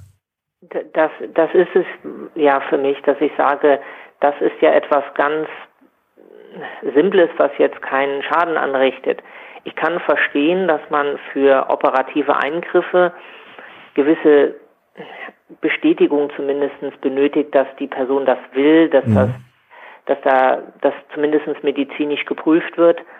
Aber auch da gibt es halt einfach noch Hürden. Nur was die Namens- und Personenstandsänderung angeht, ist das Ganze einfach, äh, also eine, wie, äh, eine Richterin nannte das mal, äh, die da involviert war, eine Geldverbrennungsmaschine, die da äh, betrieben wird. Das ist eine schöne Formulierung. Cheyenne, meine letzte Frage an dich ist ähm, nochmal eine, eine persönliche. Wie ist denn das? Wir haben jetzt über die Situation in Deutschland geleden, äh, geredet. Äh, wie ist denn das? Äh, könntest du oder wenn du ins Ausland reist, weiß nicht, im Moment ist ja ein bisschen schwierig, aber vielleicht bist du in deinem Leben auch schon gelegentlich in anderen Ländern gewesen. Ist äh, als Transmensch, als Transfrau Reisen äh, einfach möglich oder gibt es da auch Schwierigkeiten? Wie wird man in anderen Gesellschaften aufgenommen und angesehen? Ich selber bin bisher nur in Österreich und Schweiz gewesen, aber ähm, ich weiß, dass halt manche Länder um uns herum, sehr nahe Länder, also, also oder relativ nahe Länder in Europa, Rückschritte machen. Ähm, auch Großbritannien jetzt zuletzt und dass da dann ähm, ja das Ganze teilweise, ich glaube Polen und in der Richtung, dass da ähm, das Ganze schon ähm, zum Beispiel auch rückgängig gemacht wird. Ähm, und da weiß ich dann, da habe ich mir auch mal mich, mich gefragt zum Beispiel, was, was ist, wenn ich da mal hinreisen würde?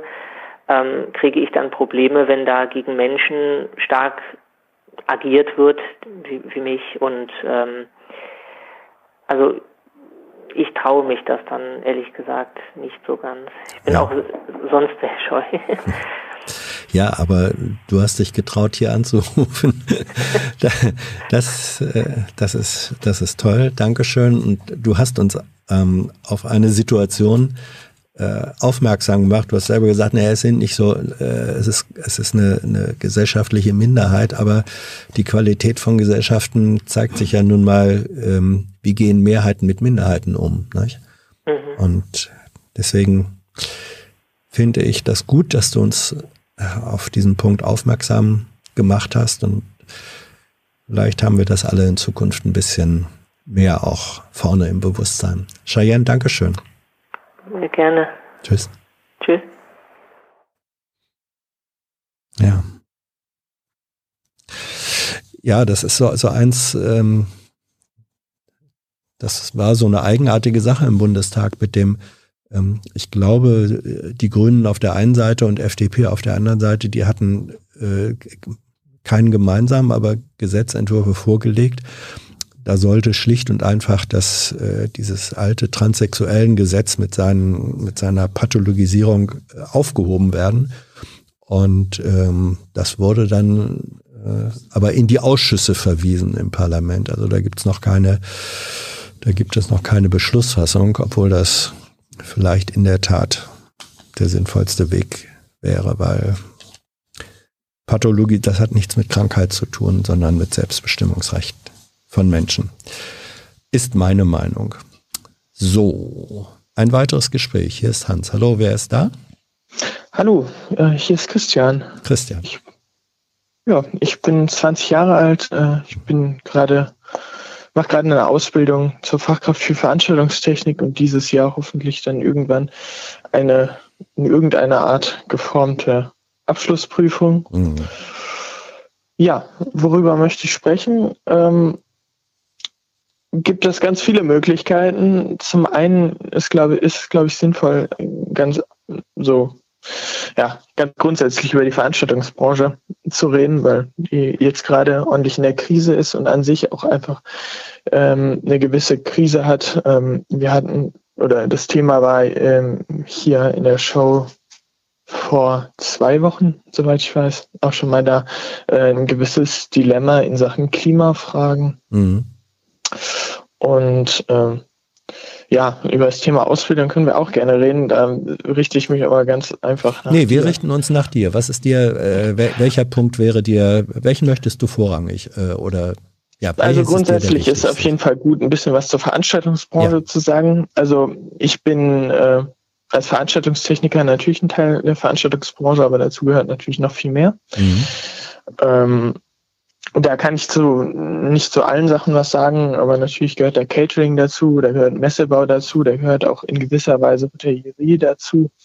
Ähm, das, ja. das ist doch im Moment alles gar nicht möglich als Ausbildung, oder? Ich meine, wie, korrekt, korrekt. Und ähm, also in irgendeiner Weise äh, ist da, sind da zum Beispiel auch Köche drin, wo ich mir vorstelle, also das äh, betrifft jetzt nicht nur meine Branche, aber von denen habe ich auch noch nichts gehört. Mhm. Äh, wie findet bei denen denn bitte Aus Ausbildung statt? Also wir äh, können vielleicht noch, wenn wir Glück haben, ein bisschen was beim Thema Livestreaming machen. Mhm. Da äh, stellen sich ganz viele Leute jetzt gerade neu auf, aber äh, was machen denn Köche jetzt, die in irgendeinem Hotel arbeiten mhm. oder also ja, ähm, nein, Ausbildung ist da nicht wirklich möglich. Wir haben jetzt zwar Berufsschule, aber ähm, ich glaube, gerade im ersten Lehrjahr, was es dieses Jahr äh, wieder gibt, kann man in der Berufsschule halt auch nur Theorie machen und nicht mal auf irgendwelche Praxiserfahrungen. Also es, ist, es kommt mir gerade so ein bisschen vor, als sagt jemand, ja, ich will Schwimmmeister werden, ähm, aber im Hallenbad ist kein Wasser. Ja, das, das kann, kann man so beschreiben, auf jeden Fall. Das ähm, stimmt. Also ich bin da noch relativ gut dran. Ich hatte jetzt zwei Jahre mit äh, ordentlich Veranstaltungen, aber mhm. ich weiß nicht, ähm, wie jetzt der Ausblick jetzt gerade ist, äh, ob man optimistisch ist und sagt, ja, in einem Jahr ist das vorbei oder ähm, je nachdem, wie die Durchimpfung weitergeht und äh, wie sich das weiterentwickelt mit Mutationen, äh, geht es noch drei, vier Jahre. Mhm. Ähm, wie ist die, wie ist die, ähm, ja, ich nenne mal dieses Wort, wie ist die Stimmung ähm, innerhalb, also zwischen äh, unter euch Kollegen, sozusagen, die in der Veranstaltungsbranche, ihr habt ja wirklich äh, im Moment ein Stück weit die Arschkarte einfach, das ist so. Ähm, das gilt für die selbstständigen ja. Unternehmer wie eben auch die äh, Beschäftigten und Auszubildenden da. Ähm, was ist das äh, für eine Stimmung? Kannst du die beschreiben? Ist das Galgenhumor? Ist das Frustration? Ist das Augen zu und durch? Oder was ist es? Ähm, ja, also es ist schwer zu beschreiben. Also es ist ein Auf und Ab auf jeden Fall. Also ganz zu Beginn, es war letztes Jahr total prägnant, sind wir noch äh, zu, zu Beginn dem Lockdown mit äh, unserer ganzen Firma quasi äh, zu einem Abbau gefahren. Ähm, mit äh, eigentlich viel zu viel Personal, aber es war halt da und äh, das war so der Moment, ja, okay, jetzt sehen wir uns erstmal auf unbestimmte Zeit nicht mehr. Es hat sich ja zum Glück äh, nicht so bewahrheitet. Im Sommer war wieder hm, bedingt was möglich. Wir haben auch im Sommer wieder so ein bisschen Hoffnung äh, mhm gehabt. Ähm, wir haben ein paar Veranstaltungen unter ähm, großem Aufwand mit äh, wirklich guten äh, Sicherheits- und Hygienemaßnahmen gemacht, äh, die auch echt erfolgreich waren. Also da waren auch echt große Sachen dabei. Ähm, zum Beispiel ist ähm, in Berlin äh, der Green Tech Award gewesen, mhm. äh, was mit 500 Leuten in äh, einer Event-Location war, was äh, jetzt nicht unbedingt eine kleine Veranstaltung ist, vor allem äh, während Corona. Und ähm, das war alles möglich. Wir haben zum Teil auch wirklich äh, ganz krasse Maßnahmen ergriffen und irgendwie alle 15 Minuten Sachen desinfiziert. Äh, und also auch wenn man nicht den Arbeitsplatz gewechselt hat, hat man halt desinfiziert, weil es ging darum, jetzt zu zeigen, okay, wir können, wir können das machen. Wir ähm, arbeiten professionell und auf einem hohen Sicherheitsstandard generell, einfach weil das die Branche und Veranstaltungstechnik einfach da muss sehr viel Sicherheit gewährleistet sein. Wir hängen Lasten über Menschen, wir bewegen manchmal Lasten über Menschen. Ähm, wir haben einfach eine Verantwortung für unser Publikum. Und äh, genauso haben wir jetzt gerade eine Verantwortung ähm, gegenüber ähm, dem Publikum in Bezug auf Hygiene, dass da alle Standards eingehalten werden und dass äh, sich da auch die Leute hinter der Bühne dran halten. Und hast du dir eigentlich, hast du den Eindruck oder habt ihr den Eindruck, dass die Politik, die die Maßnahmen dann ja eben äh, beschließt, dass die tatsächlich weiß, was bei euch äh, los ist und dass sie euch, ich weiß jetzt, fair behandelt, ist vielleicht nicht das richtige Wort, aber richtig behandelt oder äh, seid ihr, oder ist das mehr das Gefühl, ähm, ihr werdet schlechter und nachrangiger behandelt als andere Branchen? Ja, also unfair werden wir nicht äh, behandelt, würde ich sagen, ähm, denn wir sind mal, also mein Freund hat das ausgedrückt, wir sind spaßrelevant und eindeutig nicht systemrelevant, äh, jedenfalls bis der Spaß systemrelevant wird. Ähm, und also dahingehend müssen wir uns natürlich zurücknehmen und das ist klar und das ist wichtig und ich habe auch fürstes Verständnis für die Maßnahmen. Es ist sinnvoll, große Veranstaltungen abzusagen. Es ist sinnvoll, Festivals abzusagen, weil äh, da ein Hygienekonzept, egal in welcher Art, jetzt erstmal nicht möglich ist. Ähm, und auf der anderen Seite war es aber im Sommer klar zu sehen, dass man auch durchaus sehr gut Veranstaltungen und äh, mit intelligenten Leuten, äh, die sich da dran setzen und Veranstaltungen machen wollen, ähm, das auch sehr äh, auf sehr unterschiedliche und tolle Weisen hinbekommen kann, Veranstaltungen durchführen kann, die äh, kein Infektionsrisiko haben oder ein so weit minimiertes, dass äh, da das Einkaufen gehen mit vergleichbar ist, mhm. weil man sich einfach nicht berührt. Und also die, Aufbau das, die, die Argumentation der Politik ist ja äh, ähnlich gegenüber der Gastronomie, dass gesagt wird, ja, ähm, das ist ja schön, wenn die die Konzepte haben, aber äh, es geht uns darum, schlicht und einfach Kontakte runterzufahren, Kontakt zu, zu vermeiden. Und wenn die Veranstaltungen sind, dann ähm, gibt es eben Kontakte, wenn Leute da hinfahren oder zurückfahren oder so. Also um Kontakte ja. zu vermeiden, ähm, verbietet man Veranstaltungen, weil die Kontakte schaffen würden. Nicht? Das, ist die, das ist die also Argumentation. ist das nachvollziehbar? Findest du das richtig oder sagst du, nee, wir, wir müssen hier was ausbaden, für das wir eigentlich gar nichts können? Also es ist halt äh, ein zweischneidiges Schwert. Auf der einen Seite natürlich, eine Veranstaltung lebt davon, dass es da Kontakte gibt. Und äh, es wäre schlecht, wenn keiner irgendwie in irgendeiner Weise Kontakt zu einer Veranstaltung, also Kontakte knüpft während einer Veranstaltung. Ähm, auch wenn das jetzt im Sommer zum Teil so war, wenn man äh, auf ein Konzert gegangen ist und mhm. in seiner Box stand. Mhm. Ähm, war immerhin Konzert und Live-Musik und schön, aber ähm, auf der anderen Seite äh, kann ich kann ich natürlich ähm, auch äh, das so sehen, dass ähm, wenn man die Veranstaltung nicht ähm, äh, nicht auf einer, äh, wenn man keine Veranstaltung macht und die Leute nicht mal zumindest die Musik hören, auch wenn sie da jetzt nicht zusammen tanzen und singen können, ähm, die Kontakte irgendwo anders suchen und äh, den Spaß, den Austausch irgendwo anders suchen. Und das haben wir ja auch durchaus gesehen, dass private Partys deutlich größerer Infektionsherd waren als irgendwelche Veranstaltungen. Und ähm, bei Messen zum Beispiel ist äh, das Thema, also enger Kontakt auch gar nicht mal so unbedingt äh, vonnöten. Also das ist ein anderer Teil der Veranstaltungsbranche, die gar Ja, nicht. ich, ich glaube, vielleicht habe ich mich da nicht äh, klar ausgedrückt. Ähm, die Politik argumentiert ja so, dass sie sagt, ähm, unter Kontaktvermeidung äh, verstehen die jetzt, ähm, wir vermeiden den Kontakt zum Beispiel auf der Anreise zu einer Veranstaltung. Nicht? Äh, dann sitzen die Leute eng im Bahn oder Bus und wenn man keine Veranstaltung hat, dann sitzen sie eben nicht eng in Bahn und Bus und haben da keinen Kontakt. So rum war das gemeint. Ja, das kann ich verstehen und äh, das stimmt auch. Ja. Aber Ähm, Sag mal, äh, hast du eigentlich äh, irgendwann mal gedacht, Herr, du meine Güte, warum habe ich mich für diesen Beruf entschieden? Also gab es da mal so ein, so ein Gefühl gesagt, wäre ich doch, ich weiß nicht was geworden. Nee? Ja, ja, äh, das war zu Beginn auf jeden Fall da. Also gerade so im, im Mai, wo wir, also im Mai hatten wir noch keine Kurzarbeit als Azubis. Ja, Mhm. äh, also ich hatte jetzt ein halbes Jahr Kurzarbeit mehr oder weniger ähm, insgesamt. Ich habe gerade eben mal meine ähm, meine Gehaltsabrechnungen ähm, angeschaut. Ähm, Im Mai war das so, ja, okay, ihr sitzt jetzt im Lager als einzige, die nicht in Kurzarbeit sind und macht was. Und da haben wir uns natürlich gedacht, ja, toll, hätte ich mal was studiert. Ich habe Abi gemacht, ich habe ein gutes Abi gemacht, aber ich habe halt gesagt, Veranstaltungstechnik habe ich in der Schule angefangen, habe ich danach privat gemacht.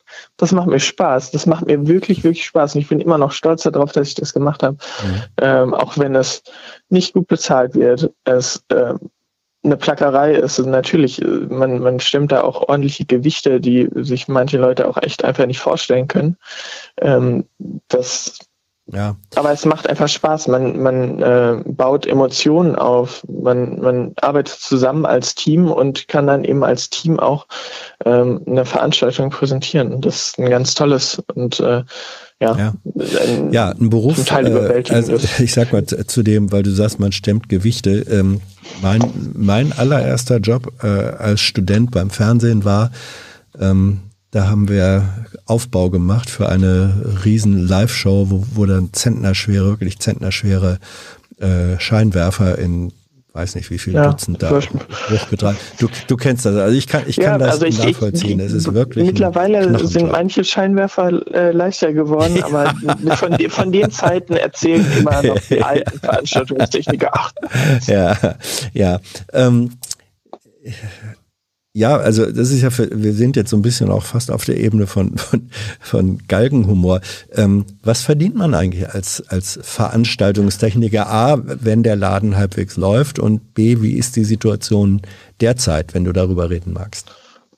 Ja, also derzeit ist das relativ einfach zu sagen. Als Azubi haben wir das Glück, dass wir äh, zu 100 Prozent bezahlt werden. Mhm. Ich weiß gerade nicht, ob das ähm, alles äh, vom Arbeitsamt bezahlt wird oder ob das jetzt gerade oder äh, im Sommer zum Teil äh, von unserem Arbeitgeber dazugegeben wurde. Die haben auf jeden Fall, also ist mein Arbeitgeber vielleicht dann auch dementsprechend besonders, die haben äh, halt gesagt, wir wollen, wir sind ein Ausbildungsbetrieb, wir haben sehr viele Auszubildende, wir wollen äh, die Auszubildenden aber auch halten und wir wollen denen 100 Prozent geben und Mhm. auch so viel Erfahrung wie möglich bieten, ähm, auch wenn es nicht geht. Ähm, naja, in der Ausbildung verdient man aber so oder so halt nur. Ja, das ist klar. Aber wa- was wäre, was ist ein, was ist ein äh, durchschnittlicher normaler Lohn für jemanden, der im Veranstaltungsbau tätig ist? Ja, also ähm, es gibt es gibt ja so Durchschnittssachen. Also es gibt Mhm. keinen Tarif für die Veranstaltungstechnik. Es gibt äh, keine Gewerkschaft, ähm, die sich so wirklich zuständig fühlt. Verdi ist da das ja. Da sind ein paar Leute drin, aber dafür ist die Branche einfach zu jung. Ähm, also es gibt da so Durchschnittswerte und ähm, das typische wäre so 2600 äh, als Startgehalt und dann kann man sich Brutto. spezialisieren. Brutto. Äh, allerdings äh, ist das in sehr vielen Firmen eingeschlossen, auch meine, äh, nicht so. Mhm. Und ähm, weil es einfach äh, gerade für ein Einstiegsgehalt nicht machbar ist. Also Also nicht so, nicht so heißt, äh, man würde weniger kriegen. Ja, Ja. also zum Teil deutlich. Mhm. Ähm, bei meiner Firma wurde das jetzt in den letzten Jahren angehoben, aber es ist immer noch ähm, mit ein paar hundert Euro darunter. Mhm. Ähm, ja, und also mit äh, einer abgeschlossenen Ausbildung darf man Veranstaltungen äh, bis zu äh, 5000 Personen allein verantworten. Mhm. Und äh, Das, das, ist ist ja auch was Tolles. Ich meine, das ist, wenn man das machen kann und vielleicht irgendwann wieder machen kann, ist das natürlich eine geile Sache. Ne? Ähm, Ja. äh, Also, weil du sagtest, ja, hm, ja, ein paar sind bei Verdi und ja, aber da sind wir auch zu klein. Ähm, vielleicht müssen sich dann auch die, die es gibt in der Branche, auch überlegen, ob sie sich zusammenschließen. Man kann dann einzelne Fachgruppen auch im Rahmen von größeren Gewerkschaften ähm, versuchen zu gründen, äh, weil wenn, ja, das gilt wie vorhin bei den ähm, Gespräch mit über das Pflegepersonal, äh, wann denn, ja. wenn nicht jetzt, ne? jetzt? Jetzt jetzt ist die. Notwendigkeit einfach da für eine solidarische Aktion und für, Auf jeden Fall. für für Solche. Entwicklungen gibt es auch. Ja. Ähm, es ist jetzt nicht direkt ähm, schon was Richtung Gewerkschaft ist. Mhm. ist jetzt erstmal die Ist Aktion. ja wurscht, wie das heißt. Genau, ist jetzt erstmal ein Verein äh, Mhm. mit Alarmstufe Rot, die halt äh, ständig äh, Demonstrationen dazu veranstaltet haben, also äh, relativ regelmäßig. Ich denke, in Berlin hat man das auch durchaus mal mitbekommen. Ja, mehrfach. Das Und, Brandenburger Tor ist ein beliebter Ort für. Genau, und da sind wir natürlich, also für Demonstrationen sind wir natürlich perfekt ausgestattet. Ja. Also wenn jemand Krach machen kann, äh, dann wir. ähm, und ähm, also da, da gibt es äh, jetzt sehr viele Zusammenschlüsse. Da haben wir als Azubis äh, auch versucht, äh, jetzt äh, im Januar eine Veranstaltung zum Thema Ausbildung zu machen. Die wurde leider gerade, äh, naja, durch die Schule ähm, abgesagt, weil das eben über die Schule gelaufen wäre. Ähm, und das jetzt halt äh, theoretisch nur komplett online stattfinden könnte und wir es versuchen jetzt im April vielleicht nochmal nachzuholen.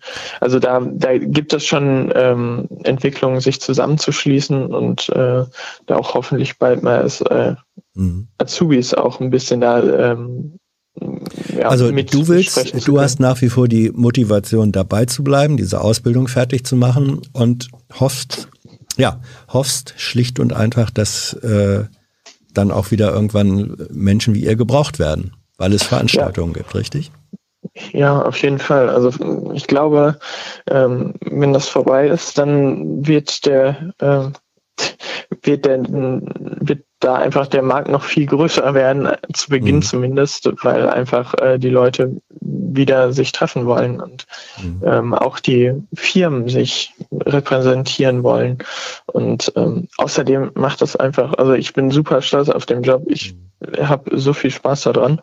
Gleichwohl, gleichwohl hast du gleich ganz am Anfang äh, das Wort Dilemma im Munde geführt. Lass Ja. uns zum Abschluss nochmal. Was ist dein Dilemma? Hm. Naja, ähm, also ich arbeite in äh, einer relativ großen Firma für Deutschland und äh, Deutschland ist an sich auch äh, ziemlich führend, äh, was Veranstaltungen angeht. Ähm, äh, das heißt, wir sind auch international unterwegs und äh, international heißt hauptsächlich europaweit, aber bis hin zu USA und ähm, und äh, China waren wir auch schon unterwegs. Ähm, das ist jetzt schon ein paar Jahre her. Ähm, das heißt, erstens, wir reisen viel. Also und auch dann durchaus ähm, mal äh, die eine oder andere äh, Flugmeile. Ähm, und was leider auch so ist, meistens wird dann halt auch das Material von uns mitgeliefert, weil es das Material halt in manchen Ländern nicht so gibt, nicht den Sicherheitsstandards, die wir gewährleisten müssen, ge, ähm, ähm, genügt. Und ähm, das heißt, äh, dann fahren zum Beispiel nach Amerika ähm, Schiffe mit äh, Frachtgut von uns und äh, zum Schluss fliegen noch ein paar Sachen per Luftfracht nach Amerika. Ähm, es fahren europaweit LKWs äh, mit unserem Material rum mhm. und äh, mit dem Material von anderen Firmen. Also es ist ein ordentlicher Aufwand und die Veranstaltungen an sich brauchen natürlich auch ähm, Strom. Wenn das ein Festival ist, dann ist das auf jeden Fall ein Dieselaggregat die meiste Zeit. Da gibt es nur sehr, sehr wenige Alternativen. Selbst bei äh, Formula E, wo man sich vorstellen würde, ja, Formula E, da ist ja irgendwo Nachhaltigkeitsgedanke dahinter. Ähm, steht an jeder Straßenecke ein kleiner Dieselgenerator äh, und äh, vor dem vor der Tribüne äh, vor der Haupttribüne steht äh, da so ein richtig fettes Teil also das darf man sich nicht wegdenken das ist schon so, man sieht es nur meistens nicht. Das heißt, euer, um das auf den Begriff zu bringen, euer ökologischer Fußabdruck ähm, ist beträchtlich und größer, als er für Menschen, die was mit Nachhaltigkeit am Hut haben, eigentlich sein dürfte, richtig? Exakt. Exakt. Und ja. äh, was heißt das, das für dich? Ja, dass ich einfach gerade am Überlegen bin, jetzt auch mit Corona, wo ich hin will, weil ähm, ich, mir ist die Umwelt am Herzen. Ich sehe meine Zukunft bedroht durch äh, die Klimakatastrophe und ähm, ich äh, weiß nicht, ob ich das mit der Veranstaltungstechnik jetzt gerade äh, so weitermachen kann, ähm, weil es einfach äh, gerade noch keine keine großen Firmen gibt, gibt, die das anders machen und auch mhm. selbst kleine, sehr eingeschränkt nur. Ähm, weil es einfach äh, der Standard ist und es niemand anders machen will, weil es funktioniert gerade so ohne Einschränkung. Ja. Und äh, ansonsten wird es teurer und den Preis wollte schon vorher niemand bezahlen für bessere Löhne und äh, jetzt auch noch für die Umwelt das, äh, ja. Da sehen halt viele Kunden einfach äh, nichts oh. ein. Ja. Also äh, ich glaube, du hast, sagen wir mal, die, die Benchmarks, die Eckpunkte dieses Dilemmas ziemlich präzise beschrieben. Und ähm, kann jetzt auch gar nichts anderes sagen als das, was du im, vorher schon angedeutet hast. Diese jetzige Situation, Corona-Restriktion, ist vielleicht so eine Art Moratorium wo etwas eben eine, eine Form von erzwungener Auszeit, äh, die du so oder so nur nutzen ja. kannst, dann in, da, in dich zu gehen, deinen Kopf aufzumachen und sagen, ähm, was kann ich, was will ich, was ist für mich vor meiner eigenen Moral äh, verantwort, verantwortbar äh, und was nicht. Ne? Ja, auf jeden Fall. Ähm, ja, ich habe jetzt auch das Jahr über relativ viel gelesen äh, in alle möglichen Richtungen. Zum Beispiel auch habe ich mir Gedanken darüber gemacht, wie das mit dem Thema Gemeinwohlökonomie ist, ob man nicht äh, so das äh, Thema der Gemeinwohlbilanz einfach äh, in Firmen anbringen könnte als neues großes Ding und äh, sich äh, quasi deswegen, um einen Marketingvorteil zu haben mit der Gemeinwohlbilanz, auch äh, einfach neue Konzepte deswegen überlegen ja. zu müssen. Weil jetzt gerade sehe unsere Bilanz aufgrund unseres unserer äh, ja, Niedrigpreis, also Niedriglöhne und äh, von aufgrund äh, natürlich des ökologischen Fußabdrucks äh, halt sehr schlecht aus. Ne? Man, man, könnte damit sicherlich auch äh, neue Kunden bekommen, wenn man sich dafür einsetzt. Vielleicht findest du ein, zwei, drei Kollegen, die ähnlich denken und dann hören wir irgendwann von euch. Ja. ja von der, Alter, von der alternativen, von der alternativen, möglichst nachhaltigen oder möglichst gering ja. umweltbelastenden Veranstaltungstechnik. Das wäre doch schön. Ja. Vielleicht rufe ich auch nochmal irgendwann an äh, mit dem Thema Gemeinwohlökonomie und wie man Firmen davon überzeugen kann. Ja. Äh, ja, ja, ja. Wiederbewerbung ist möglich. Sehr gut. Also ich ja, will auf jeden Fall wieder. Mhm. Dank dir. Mach's gut. Tschüss. Ja, vielen Dank für die Möglichkeit. Tschüss. Tschüss. Ja. Gott, ja. Ich habe zwischendurch überlegt, was, äh, wie würde ich mich fühlen? 20, du hast dich für einen Beruf entschieden, weil, weil der toll ist, weil dir das Spaß macht. Und auf einmal wird dir da einfach nur äh, durch das Virus und das, was dann in der Folge kommt, in multipler Weise die, die Tür vor der Nase zugeschlagen. Das ist eine Haut, in der, in der keiner stecken möchte. Und ich finde es toll, wenn Leute dann eben nicht sagen, da verzweifle ich, sondern sagen, naja, ich mache mir Gedanken und dann kommt beim Denken schon was raus. Das ist toll. Und da wir eben über Geld geredet haben, der Hinweis, auch diese Veranstaltung lebt von Einnahmen. Ihr seid herzlich eingeladen, sie zu unterstützen und ihr wisst, wie das geht. Haben wir eine neue Anruferin, einen Anrufer? Es sollte wieder eine Frau sein, mutmaße ich mal. Hallo, hier ist Hans, wer ist da?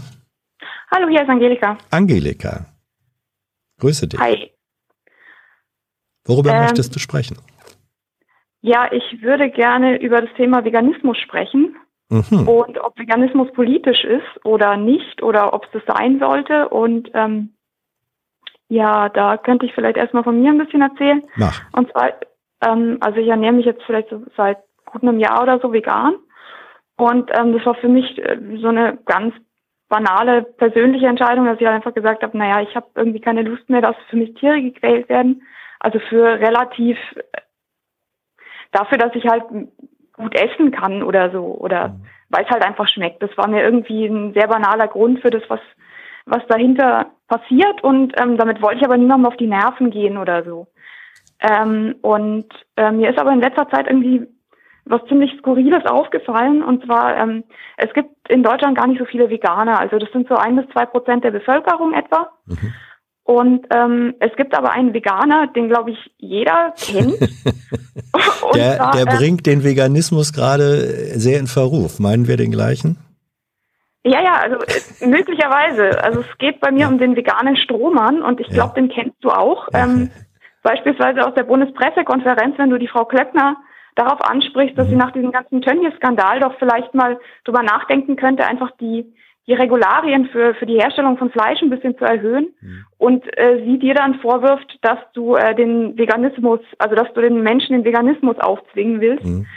Oder ähm, der Hubert Aiwanger kennt auch diesen, also hat auch in einem Bildinterview vom ähm, Veganer erzählt, also von, von dem Büromenschen, der ähm, jetzt nur weil er gerade auf dem Vegan-Trip ist, irgendwie meint, dass er dem Bauarbeiter vorschreiben muss, mhm. er soll doch jetzt gefälligst ähm, nur noch einmal die Woche Fleisch essen, was schon ein bisschen skurril ist, weil ich dachte, die Veganer essen gar kein Fleisch, aber es äh, ist auch wurscht. Ähm, es macht dann oft einfach wenig Sinn und ähm, mich wundert es immer so ein bisschen, dass auf, auf so einer eigentlich lächerlich kleinen Minderheit da so rumgehackt wird, wie als wollte man da jetzt den, also Menschen was aufzwingen oder so.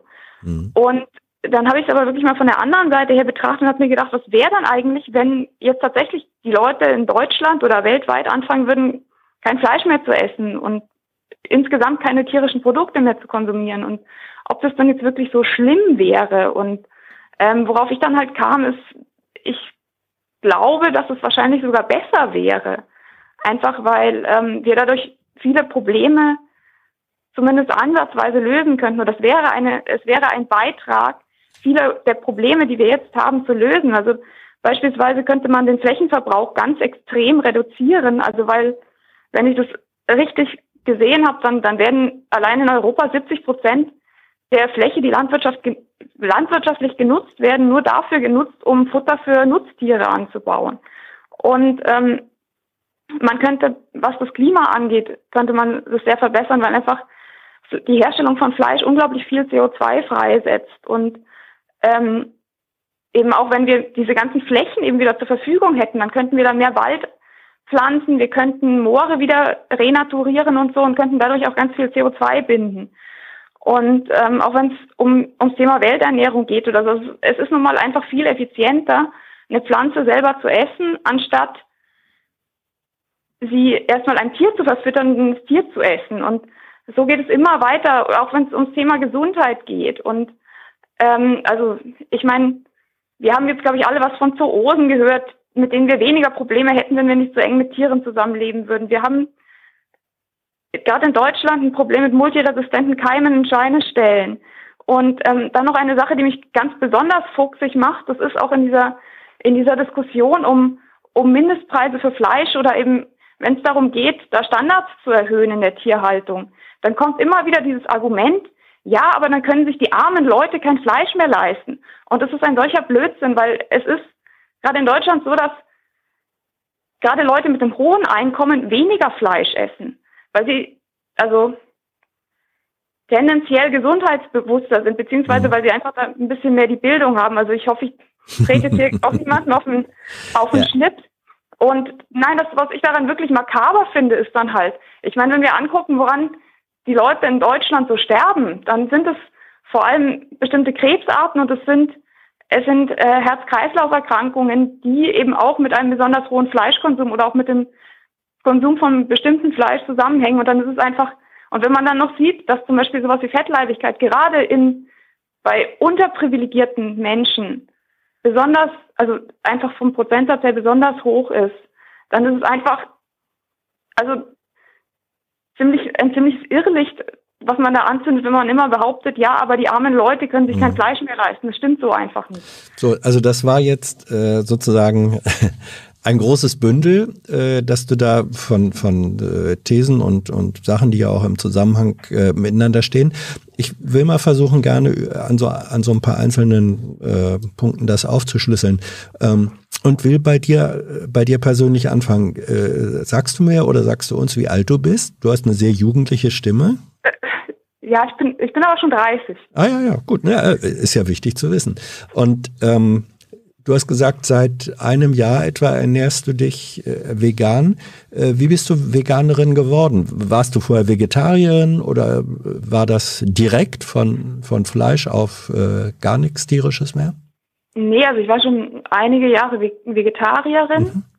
Und ähm, ja, das war bei mir so, dass ich ähm, eigentlich schon als Kind, als mir das mal meine ältere Schwester erklärt hat, dass halt, wenn ich Wurst esse, dass dafür halt ein Tier sterben musste, das fand ich ganz grauenhaft und hat dann geheult und so. Und ähm, es gab aber damals nicht die Möglichkeit für mich, kein Fleisch zu essen, weil in der Familie wurde halt Fleisch gegessen, dann hat man das halt so gemacht und äh, so quasi es wird gegessen, was auf den Tisch kommt. Und dann bin ich irgendwann von zu Hause ausgezogen und habe halt gemerkt, naja, jetzt muss ich kein Fleisch mehr essen, habe ich nicht mehr gemacht. Mhm. Und ähm, so einfach war das. Und dann so dieser, dieser Sprung zum Veganismus, also das habe ich ganz lang deswegen nicht gemacht, weil ich mir immer gedacht habe, naja, das ist, das ist schwer. Also das, das ist, ähm, da musst du dann ganz viele komische Sachen kaufen und essen, die alle vollkommen überteuert sind. Mhm. Und ähm, außerdem kriegst du Mangelerscheinungen. Mhm. Und mit dieser Denke bin ich da halt, äh, habe ich, ich habe mich da noch nicht mehr weiter informiert, sondern das war halt so das, was man halt so über den Veganismus gedacht hat, so in meinem Umfeld. Und mhm. ähm, ich bin dann eigentlich erst später durch, ja, durch Bücher, teilweise auch durch YouTube-Videos so darauf gekommen, dass das ja vielleicht gar nicht so ist. Und dann habe ich mich einfach mal weiter informiert.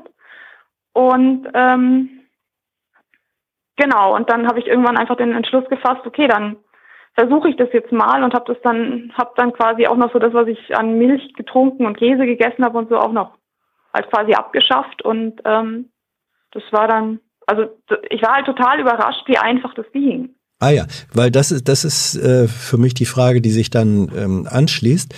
Ähm, war das ein, also es war ein bewusster Entschluss bei dir äh, und es war in gewisser Weise erstmal ein Verzicht, aber es ist ein Verzicht gewesen oder immer noch offenbar, der dir in keiner Weise schwerfällt. Nee, überhaupt nicht. Mhm. Ähm, hast du etwas für dich daraus gewonnen? Also wenn man sagt, ja, materiell ist es so irgendwie eine Art von Verzicht, aber eigentlich in der Bilanz habe hab ich mehr daraus gewonnen? Geht es mir besser als vorher? Ähm, also mir persönlich geht es dadurch besser, dass ich halt einfach, also ich hatte mich schon davor damit auseinandergesetzt, wie so Viecher in Stellen bei uns mhm. gehalten werden und ähm, auch gerade beim, beim Thema Milch, wie was das halt eigentlich bedeutet, einer Kuh die Milch, also eine Kuh zu schwängern, ihr das Kalt wegzunehmen, um dann die Milch da, mhm. da von der Kuh trinken zu können. Und ich fand das ähm, immer, also ich, ich fand das einfach fürchterlich und das habe das aber halt trotzdem gemacht, weil ich dachte, es wäre notwendig und seitdem ich das halt nicht mehr mache, fühle ich mich irgendwie so besser. Mhm. Also ich möchte jetzt nicht sagen, moralisch überlegen das gar nicht, sondern halt einfach, ähm, ich fühle mich mehr mit mir im Reinen. Ja, das aber das hat, also dieses, ähm, so wie du schilderst, hat es schon ähm, eine moralische und eine ethische äh, Dimension, ja, dass du, so klingt das für mich, wenn du sagst, ja, äh, ich will nichts machen, was, äh, was, was zum Teil Tiere quält und sei es durch die Form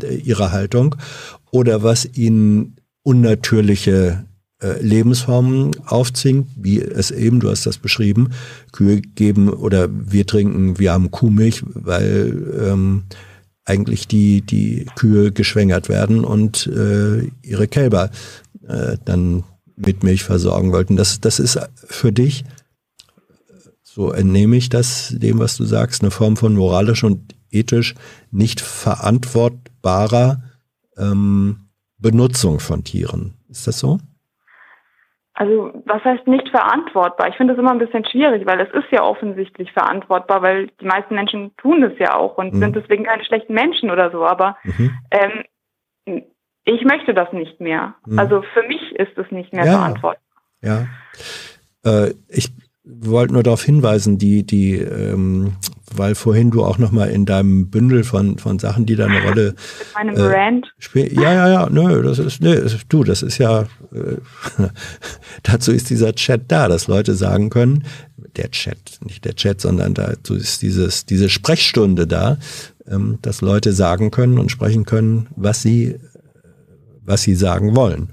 So, und ähm, Thilo schiebt mir im Zettel hier rüber, ich soll mal darauf hinweisen, das stimmt ja. Äh, Fleisch ist deswegen äh, so günstig, weil Subventionen gezahlt werden, ja, weil die, weil die äh, Landwirte oder die äh, Agrarindustrie, die das, die das äh, produziert, es eben bezahlt kriegt.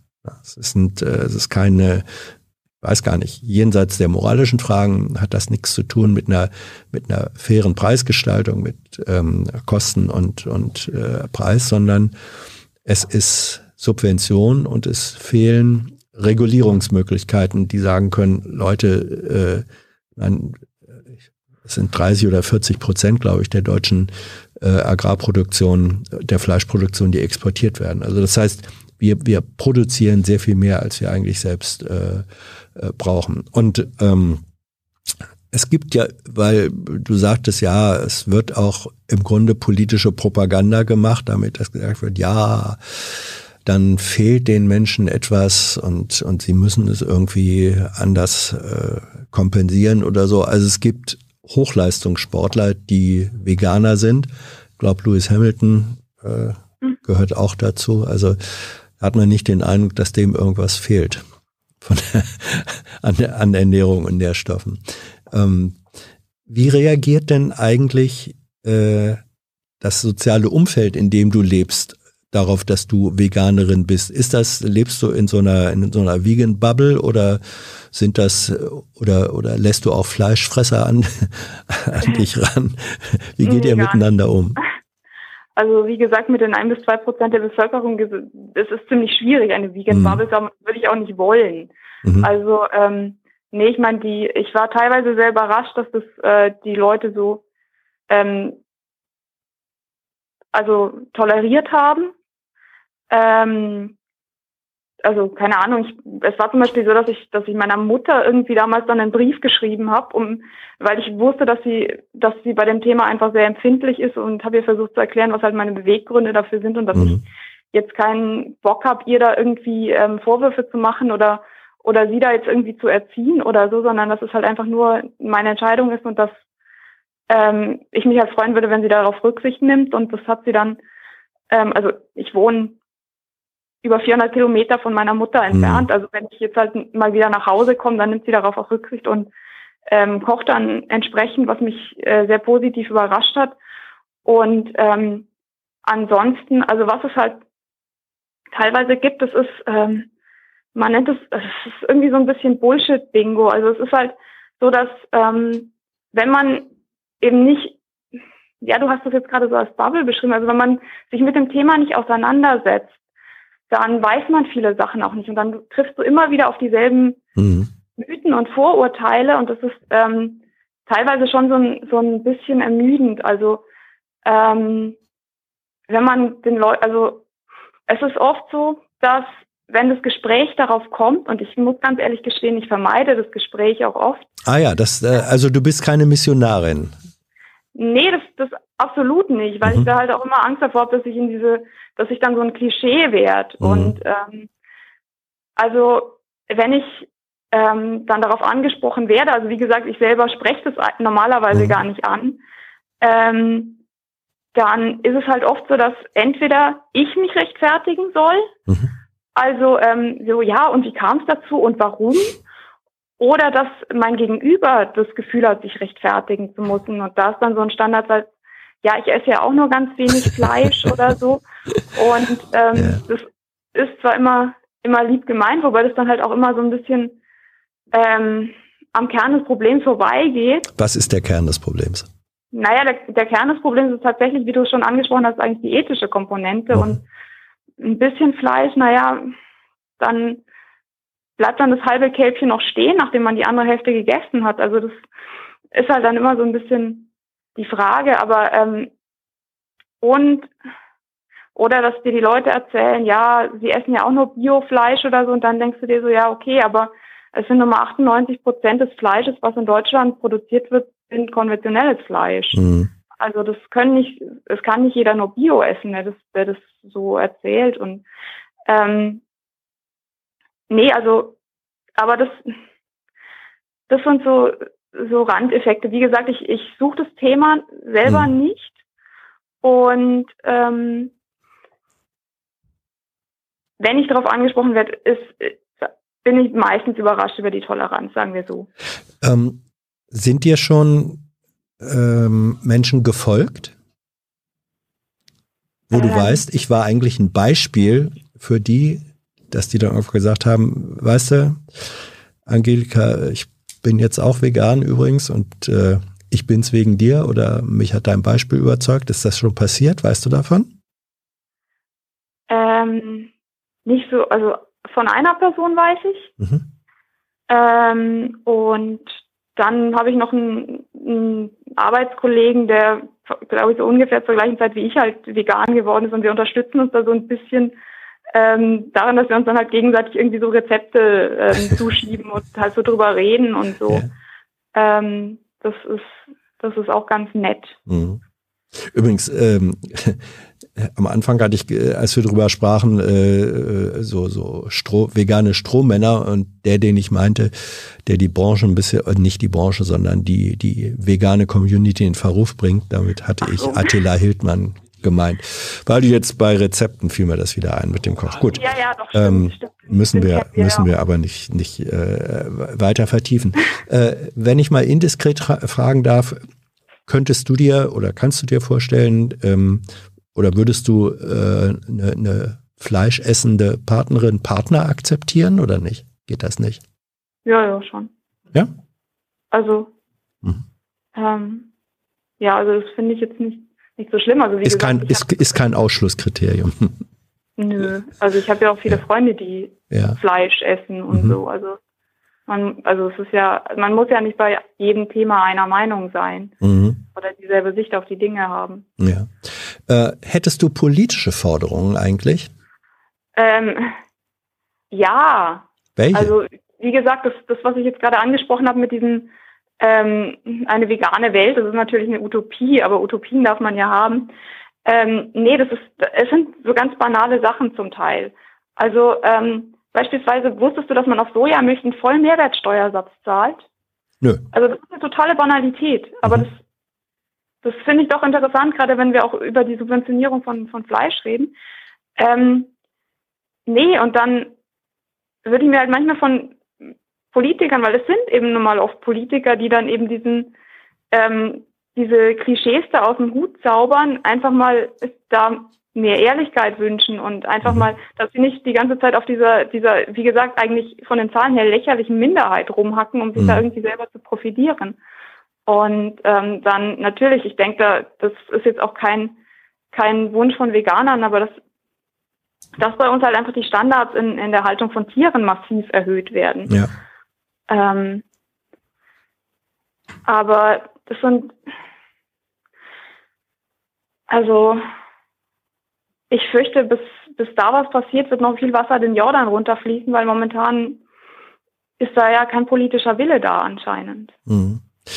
Ja, vielleicht werden wir durch die, durch die Veränderung des Weltklimas, durch die Aufteilung der, äh, der Welt, durch die, ähm, du hast das angesprochen, äh, dass, dass Fleischproduktion erheblich mehr an, ähm, an Verbrauch auch von Fläche und Rohstoffen bedeutet, als wenn man äh, pflanzliche Produkte direkt essen würde.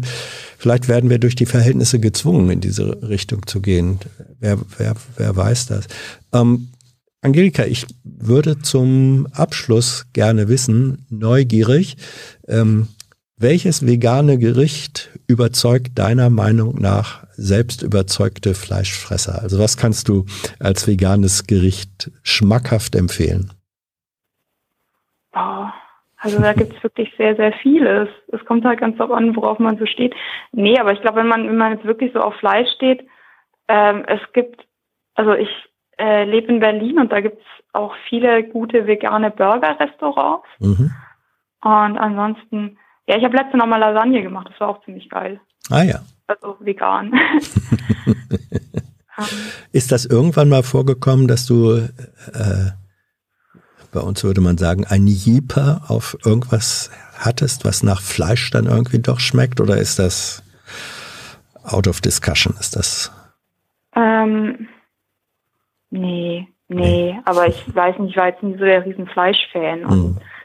ähm, also es, es gibt mittlerweile auch dermaßen gute Ersatzprodukte, dass ähm, ich weiß nicht, also wobei ich die jetzt auch nicht, esse ich jetzt eigentlich auch nicht so häufig, aber ähm, nee, also ich vermisse da nichts. Gut. Muss ich sagen. das ist schön. Ich danke dir für den Anruf. Angelika. Ja, danke dir. Ja? Und ja, schönen Abend noch. Schönen ciao. Abend. Danke, ciao. Ja, da ging eben ähm, hier in den Tiefen der Regie ein Daumen hoch bei dem Wort, es gibt auch sehr wohlschmeckende Ersatzprodukte. Ja, Tilo ist so? Ja. Gut. Weil Thilo auch irgendwie auf dem Weg da ist. Er hat noch nicht allen Lastern abgeschworen, aber einigen dann doch.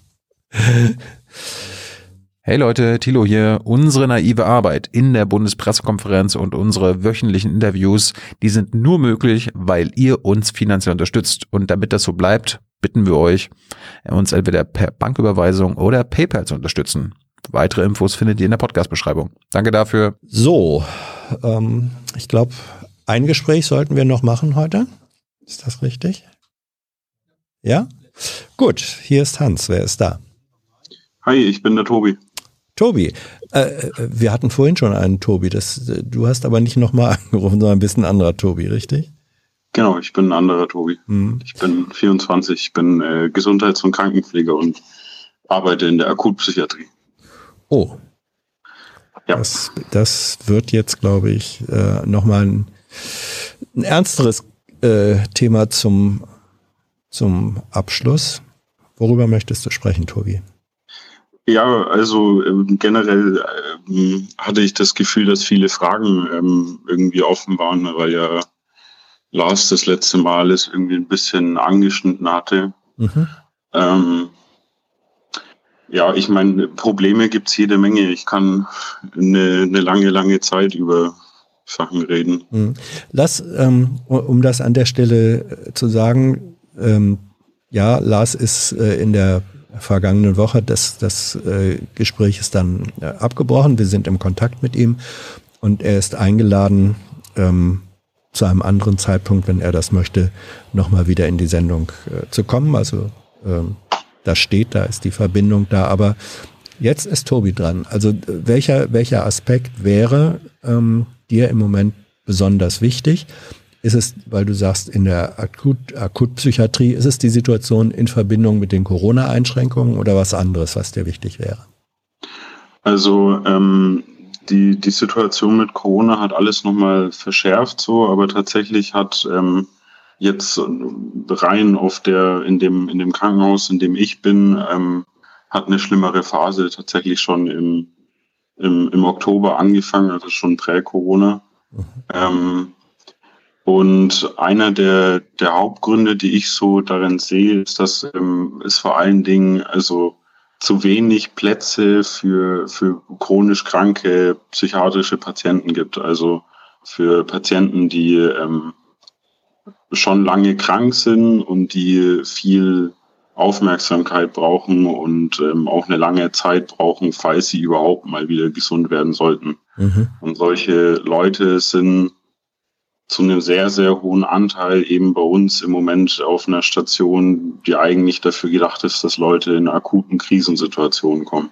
Mhm. Also, ähm, damit ich das richtig verstehe, ähm, es sind eigentlich das, was man, ich weiß nicht, ob der Begriff richtig ist, Langzeitpatienten ja. wären oder die einer langen Betreuungs, auch zeitlich langen Betreuung bedürften und die sind jetzt auf einer Station, wo eigentlich Akutpatienten behandelt werden sollten, richtig? Genau.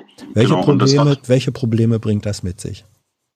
Ähm, einige. Also ähm, solche Leute können, also generell Psychiatriepatienten sind sehr, sind alle individuell so. Mhm. Das ist ähm, auch, wenn die gleiche Diagnose gestellt wurde, können die Leute sich trotzdem völlig unterschiedlich darstellen und ähm, also um es vielleicht ein bisschen anschaulich zu machen, ich hatte letztens die Situation, dass zwei junge Männer, ähm, beide am gleichen Tag relativ um eine ähnliche Zeit aufgenommen wurden, ähm, beide mit ähm, einer relativ stark ausgeprägten Depression. Mhm.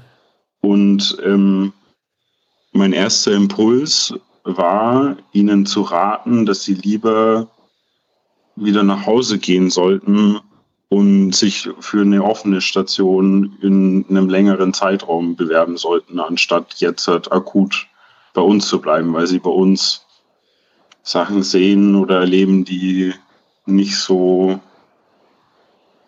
nicht so hilfreich unbedingt sind für sie. Kannst du das in irgendeiner Weise andeuten, was das wäre? Naja, man sieht auf so einer Station wie bei uns ähm, Leute, die einfach extrem krank sind. Das kann sehr mhm. belastend sein, wenn man das nicht gewohnt ist. Mhm.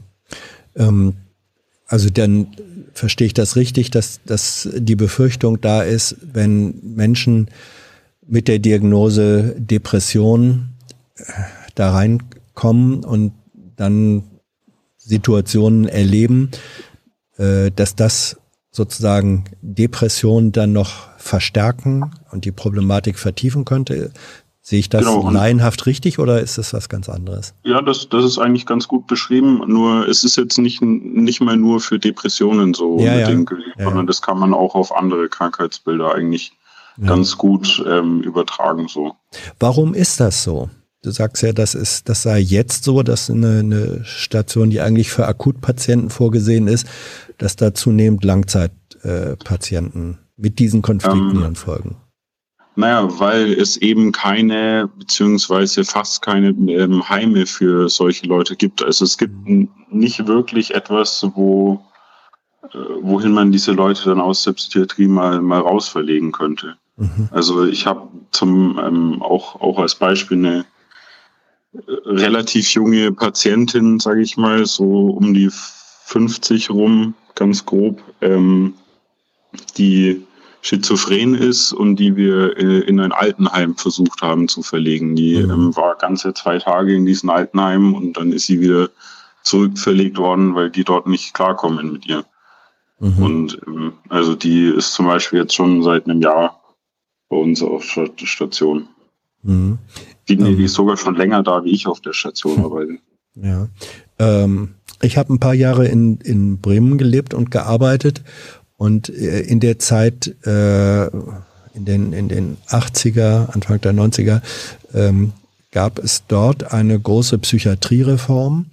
Äh, da wurden Heime ähm, aufgelöst, ähm, weil man sagte, wir wollen die Menschen eben nicht als Kranke dort unter Verschluss halten und, und wegsperren, sondern sie, sie sollen möglichst integriert werden ähm, in, in, soweit das möglich ist, normale Lebensverhältnisse. Wenn du jetzt sagst, es gibt keine Heime für solche Leute, ist das dann äh, die Vorstellung dann eben doch zurück zur, zu einer geschlossenen Unterbringung oder was anderes?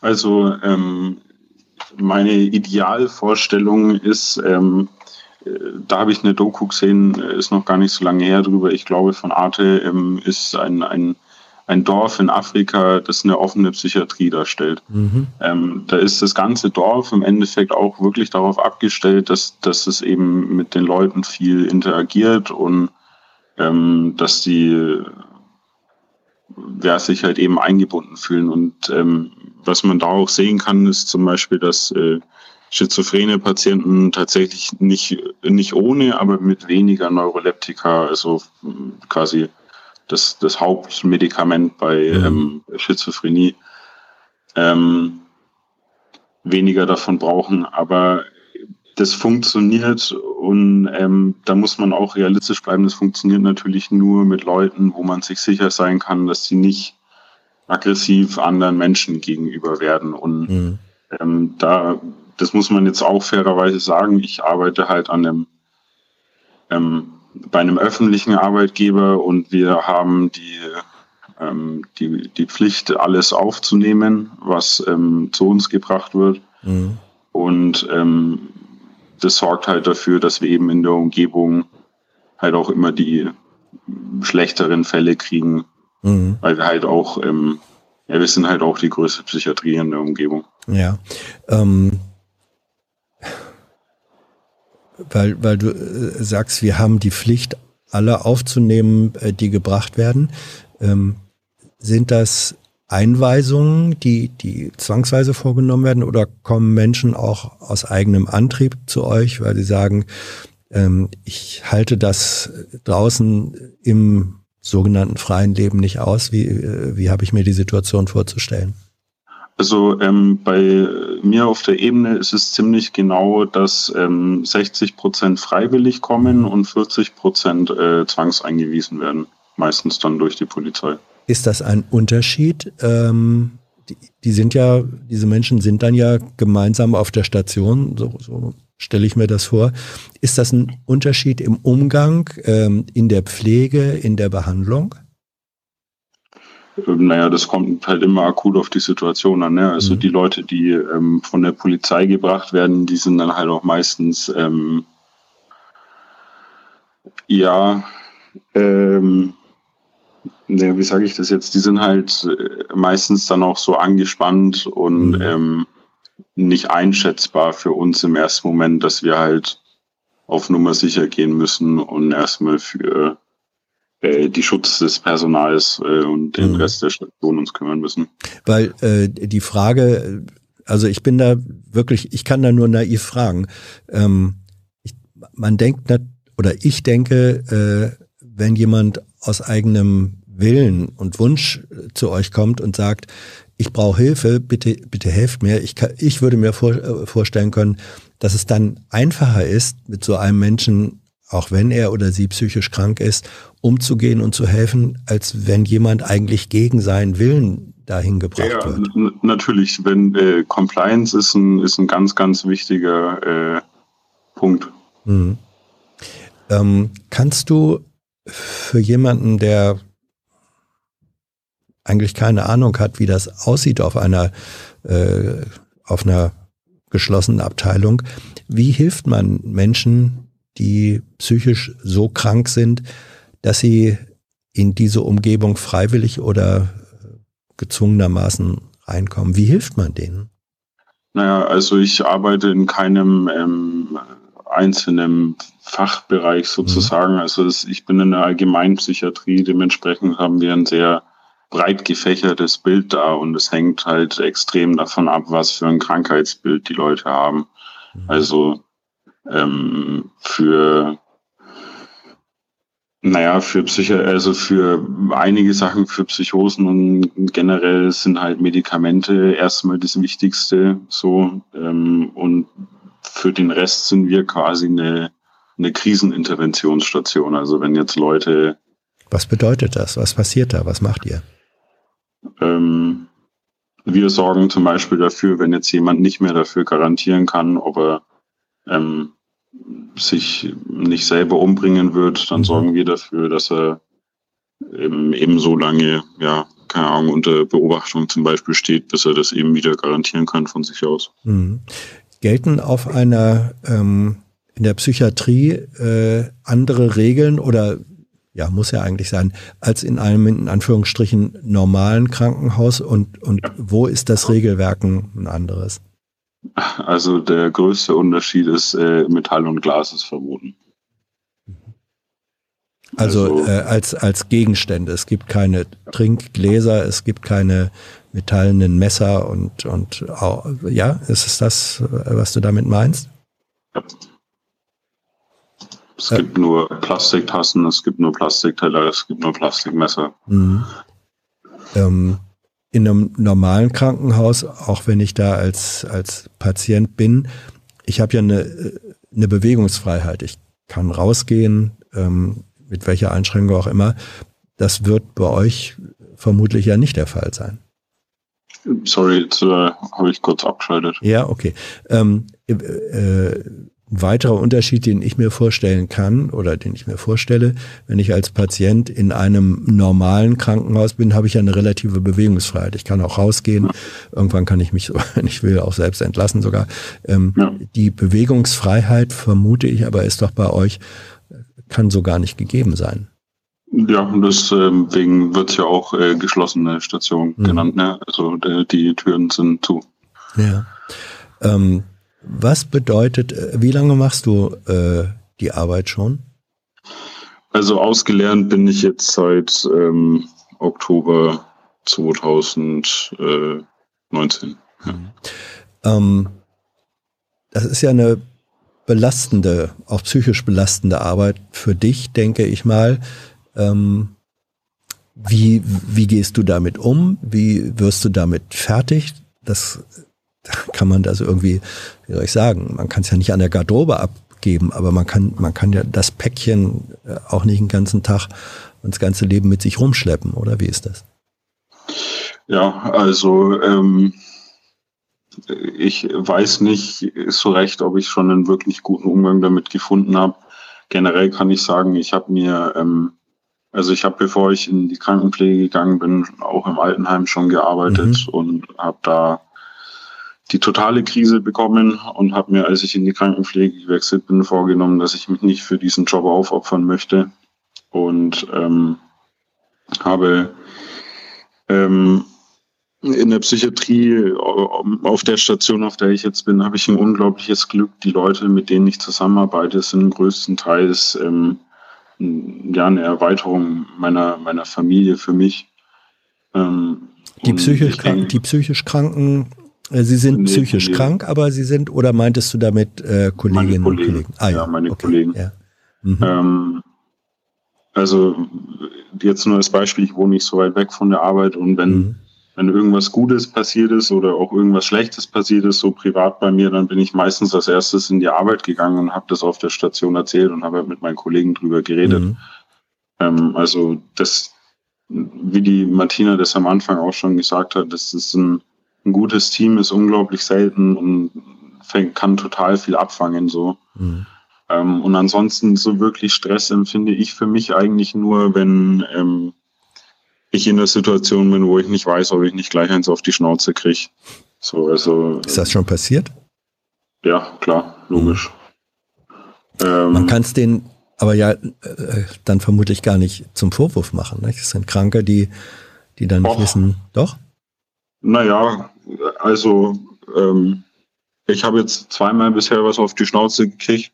Dem einen würde ich schon vorwerfen, weil er ähm, zwar Probleme hat, aber ähm, sich an sich kontrollieren könnte. Dem anderen mache ich keinen Vorwurf, der war in einer völligen Bahnsituation. Dem kann man mhm. das, finde ich, nicht vorwerfen. Aber wenn man verhaltensmäßig Probleme hat und sich eigentlich anders verhalten könnte, dann weiß ich nicht, ob man das nicht schon irgendwie auch als Vorwurf machen könnte. Mhm.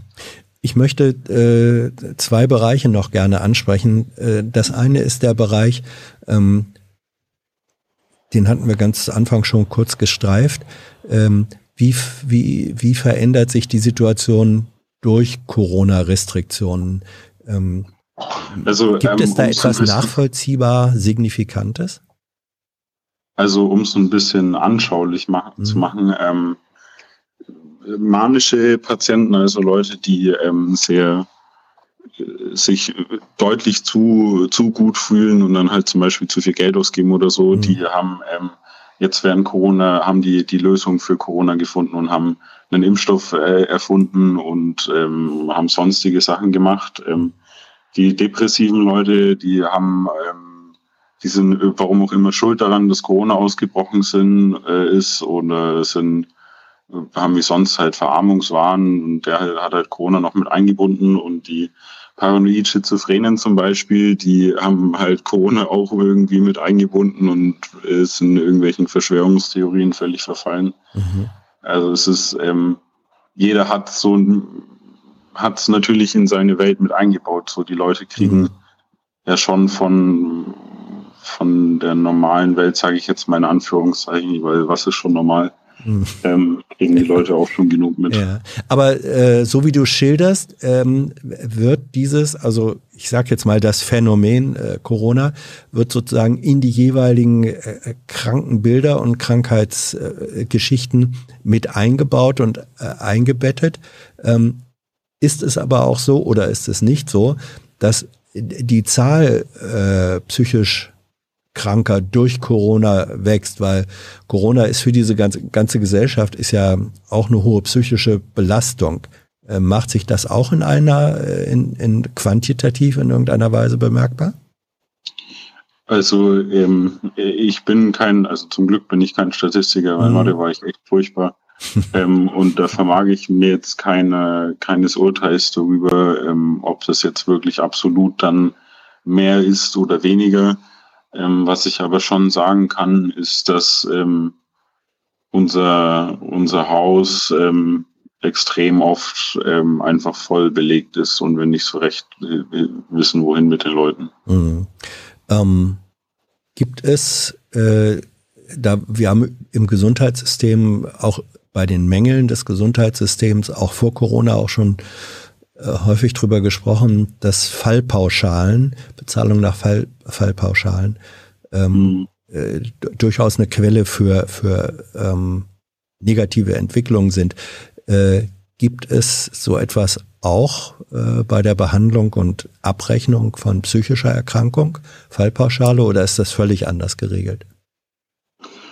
Ähm, äh, zu meiner Schande muss ich gestehen, ich bin mir tatsächlich nicht mhm. ganz sicher. Ich glaube, es ist nicht, also es ist eine Mischung, meine ja. ich. Ähm, okay. Es wird schon ähm, nach Fallpauschalen berechnet, aber es ist nicht so festgesetzt wie ähm, für ja. eine Operation. Okay, nee, du sollst ja auch nichts, äh, ich, ich frage natürlich auch so ein bisschen, ich stelle die Fragen, die mir so in den Kopf kommen. Ich kann genau, ja nicht ja. erwarten, dass du, dass du das alles ähm, weißt.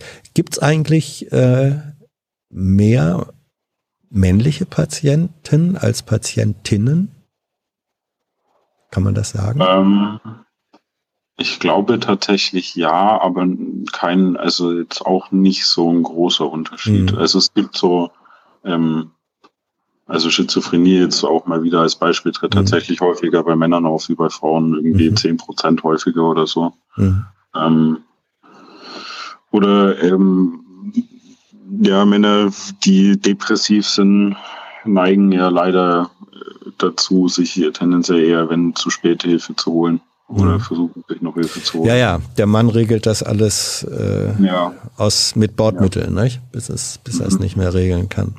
Ähm, gibt es so etwas, das ist jetzt vielleicht eine heikle Frage, weil äh, naja, sowas wie, wie Schweigepflicht und so gilt natürlich auch, aber gibt es Fälle oder äh, einen Fall, ein Erlebnis, wo du sagst, das hat mich nie losgelassen, das wird mich vielleicht auch nie loslassen oder äh, kann man so oder kannst du so etwas gar nicht sagen? Ähm, es gibt einige Fälle. Ähm, also zur Schweigepflicht, ich bin nur, ich darf ja keine personenbezogenen Daten ja. ähm, sagen, ansonsten kann ich schon reden. Mhm. Ähm, nur es gibt jetzt tatsächlich, also es gibt jetzt so drei Vorfälle, würde ich sagen, die alle relativ krass sind, aber da, also, da wüsste ich jetzt nicht, welchen davon ich rauspicken soll. Mhm. Ähm, ich habe einen Fall von äh, recht wirklich offensichtlicher Polizei, ungerechtfertigter Polizeigewalt ähm, erlebt in der Psychiatrie. Das hat jetzt aber primär nicht unbedingt was mit Psychiatrie zu tun. Mhm. Ähm, ich habe eine Patientin, die ist seit ähm, ja, bald einem Jahr ähm, isoliert, also in einem, in einem Einzelzimmer. Ähm, ja, das ist natürlich auch, also ich meine, ähm, von, von anderen Kontakten isoliert zu werden, ähm, war nicht umsonst mal eine Foltermethode oder mhm. ist es immer noch. Ähm, aber diese Patientin kann man tatsächlich auch nicht mit anderen Menschen einfach zusammenlassen, weil halt immer wieder, ähm, weil sie halt immer wieder fremdaggressiv wird. Und es ist, also es ist einfach ein, ein unglaublich komplizierter Fall, mit dem, mit dem man einfach nicht weiterkommt, weil halt leider Medikamente bei ihr überhaupt nicht mehr helfen. Ja. Ähm, du hattest vorhin gesagt, dass äh, eure Station eigentlich völlig ausgelastet ist. Ähm, ist so etwas wie, wie äh, volle Bettenzahl oder voll, volle Auslastung ein, ein, ökonomisch wichtiger Faktor für ein Krankenhaus, auch für eine Psychiatrie, natürlich. weißt du das? Ja, natürlich ist es immer. Mhm. Also die Politik, äh, also die, die krankenhausinterne Politik generell ist immer, alle Betten müssen, müssen belegt sein. Aber es ist ja auch, also ich meine, wenn ein Bett existiert, dann äh, soll da ja auch jemand drin sein, sonst bezahlst du ja die Arbeitskraft mhm. ähm, für das Bett quasi umsonst. Ähm, gibt es politische Forderungen, wo du sagst, äh, die müssen eigentlich erfüllt sein, damit wir mit Menschen, die, die äh, psychisch so krank sind, dass sie psychiatrischer Behandlung bedürfen, angemessen behandelt werden können? Ähm, ja, also keine Ahnung, eben das klingt jetzt für viele vielleicht ein wenig doof, aber sowas wie die Lufthansa zum Beispiel hätte man meiner Meinung nach halt ähm, gerne auch mal sterben lassen dürfen und das Geld in äh, die Krankenhäuser investieren. Also es ist auch nicht so, als ob wir nur, nur Pflegepersonal noch brauchen, sondern uns fehlen auch Psychologen, es fehlen Sozialarbeiter, es fehlen eigentlich auch Ärzte, es fehlt Sicherheitspersonal, es fehlt eigentlich an allem. Ähm, auch gebäudemäßig fehlt viel, so es fehlen Schulungen, es ist, es fehlt einfach an allen Ecken und Enden und wäre alles mit, mit Geld eigentlich irgendwie zu lösen halt. Also auch das Klatschen, das hat mir meine Miete natürlich gezahlt für zwei Monate, aber das, ähm, ja. Mhm. Magst du sagen ungefähr, was du verdienst und ob du das für angemessen hältst? Also auf die Hand raus kriege ich ziemlich genau äh, 2300. Mhm. Ähm, ob ich das angemessen finde, ich, ähm, ich hätte schon auch die Möglichkeit gehabt, was anderes zu lernen, aber ich habe mich schon auch bewusst für diesen Beruf entschieden, weil ich halt was ähm, Krisenfestes haben wollte. Da bin ich auch sehr dankbar im Moment dafür, dass ich so weitsichtig war damals schon. Ähm, aber ja, also ich wünschte mir halt eine Welt, in der man Berufe nach tatsächlicher Wichtigkeit bezahlt und nicht ähm, danach, wie viel Werbedeals sie so einfahren können. Ja. Würdest du den Beruf wieder ergreifen? Ähm, weiß ich nicht. Also diese Ausbildung war wirklich furchtbar. Also es ist kaum in Worte zu fassen. Hm. Was war das? Warum war sie furchtbar? Versuch's trotzdem bitte in Worte zu fassen.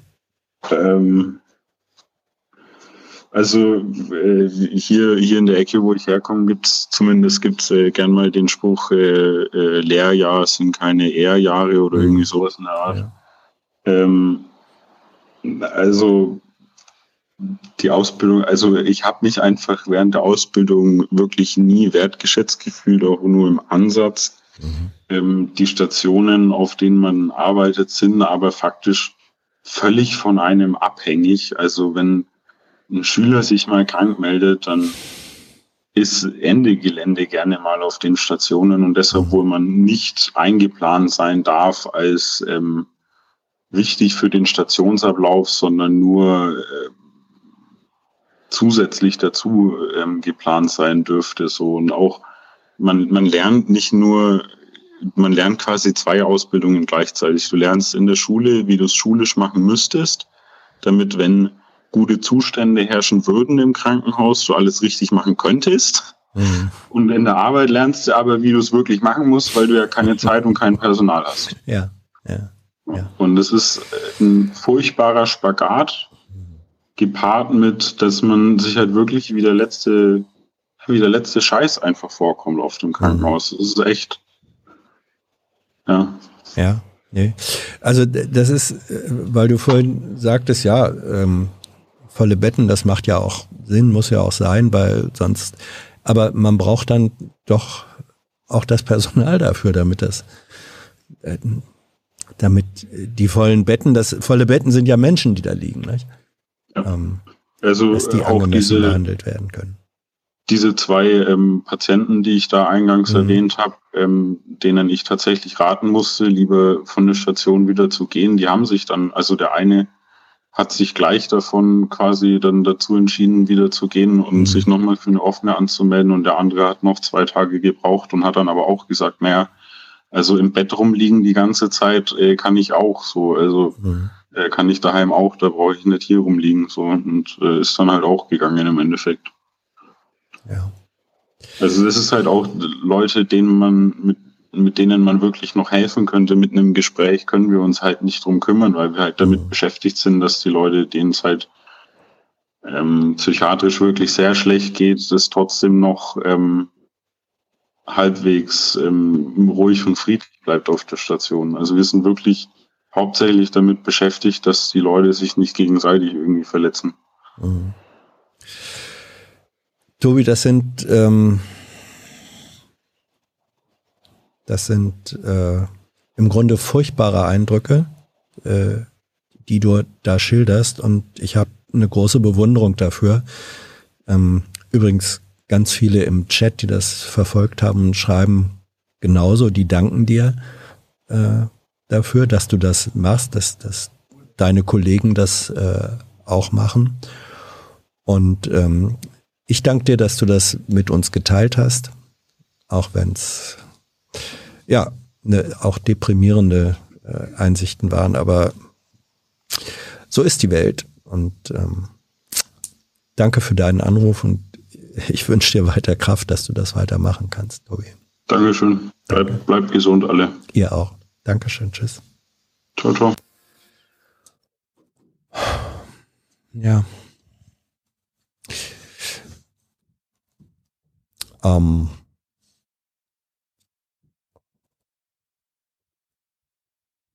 hätten wir jetzt irgendwie versuchen sollen, leichteres Gespräch ans, ans Ende zu setzen oder so. Ich, ich finde nicht. Also der Anspruch dieses Formats oder der Wunsch dieses Formats ist ja auch, dass äh, Menschen sich ähm, zu Wort melden und artikulieren können, die Erfahrungen machen, die sonst von normalen, was heißt von den üblichen politischen oder sonst die Schlagzeilen weg sind, äh, deren Erfahrungen aber im Grunde äh, das wirkliche Leben ausmachen. Und äh, das ist eben so, wie es so ist. Und da ist viel Grau und Schwarz auch dabei. Ähm, deswegen glaube ich, werden wir doch weitermachen, auch damit. Wer bei uns mitmachen will, unser Redaktionspraktikant Thilo, ähm, der die Bewerbungen äh, sichtet und äh, überlegt, wer eingeladen werden kann und die Vorgespräche führt. Ähm, er sagt, äh, dass wir uns auch freuen würden, wenn Paketzustellerinnen, Lkw-Fahrerinnen, äh, Polizistinnen sich auch bei uns melden, über ihre Erfahrungen reden wollen Ihr seid uns herzlich willkommen. Die Kontakte sind äh, eingeblendet. Mal gucken, was da passiert. Und dann habe ich für alle, die nicht genug kriegen können von entscheidenden Punkten im Leben.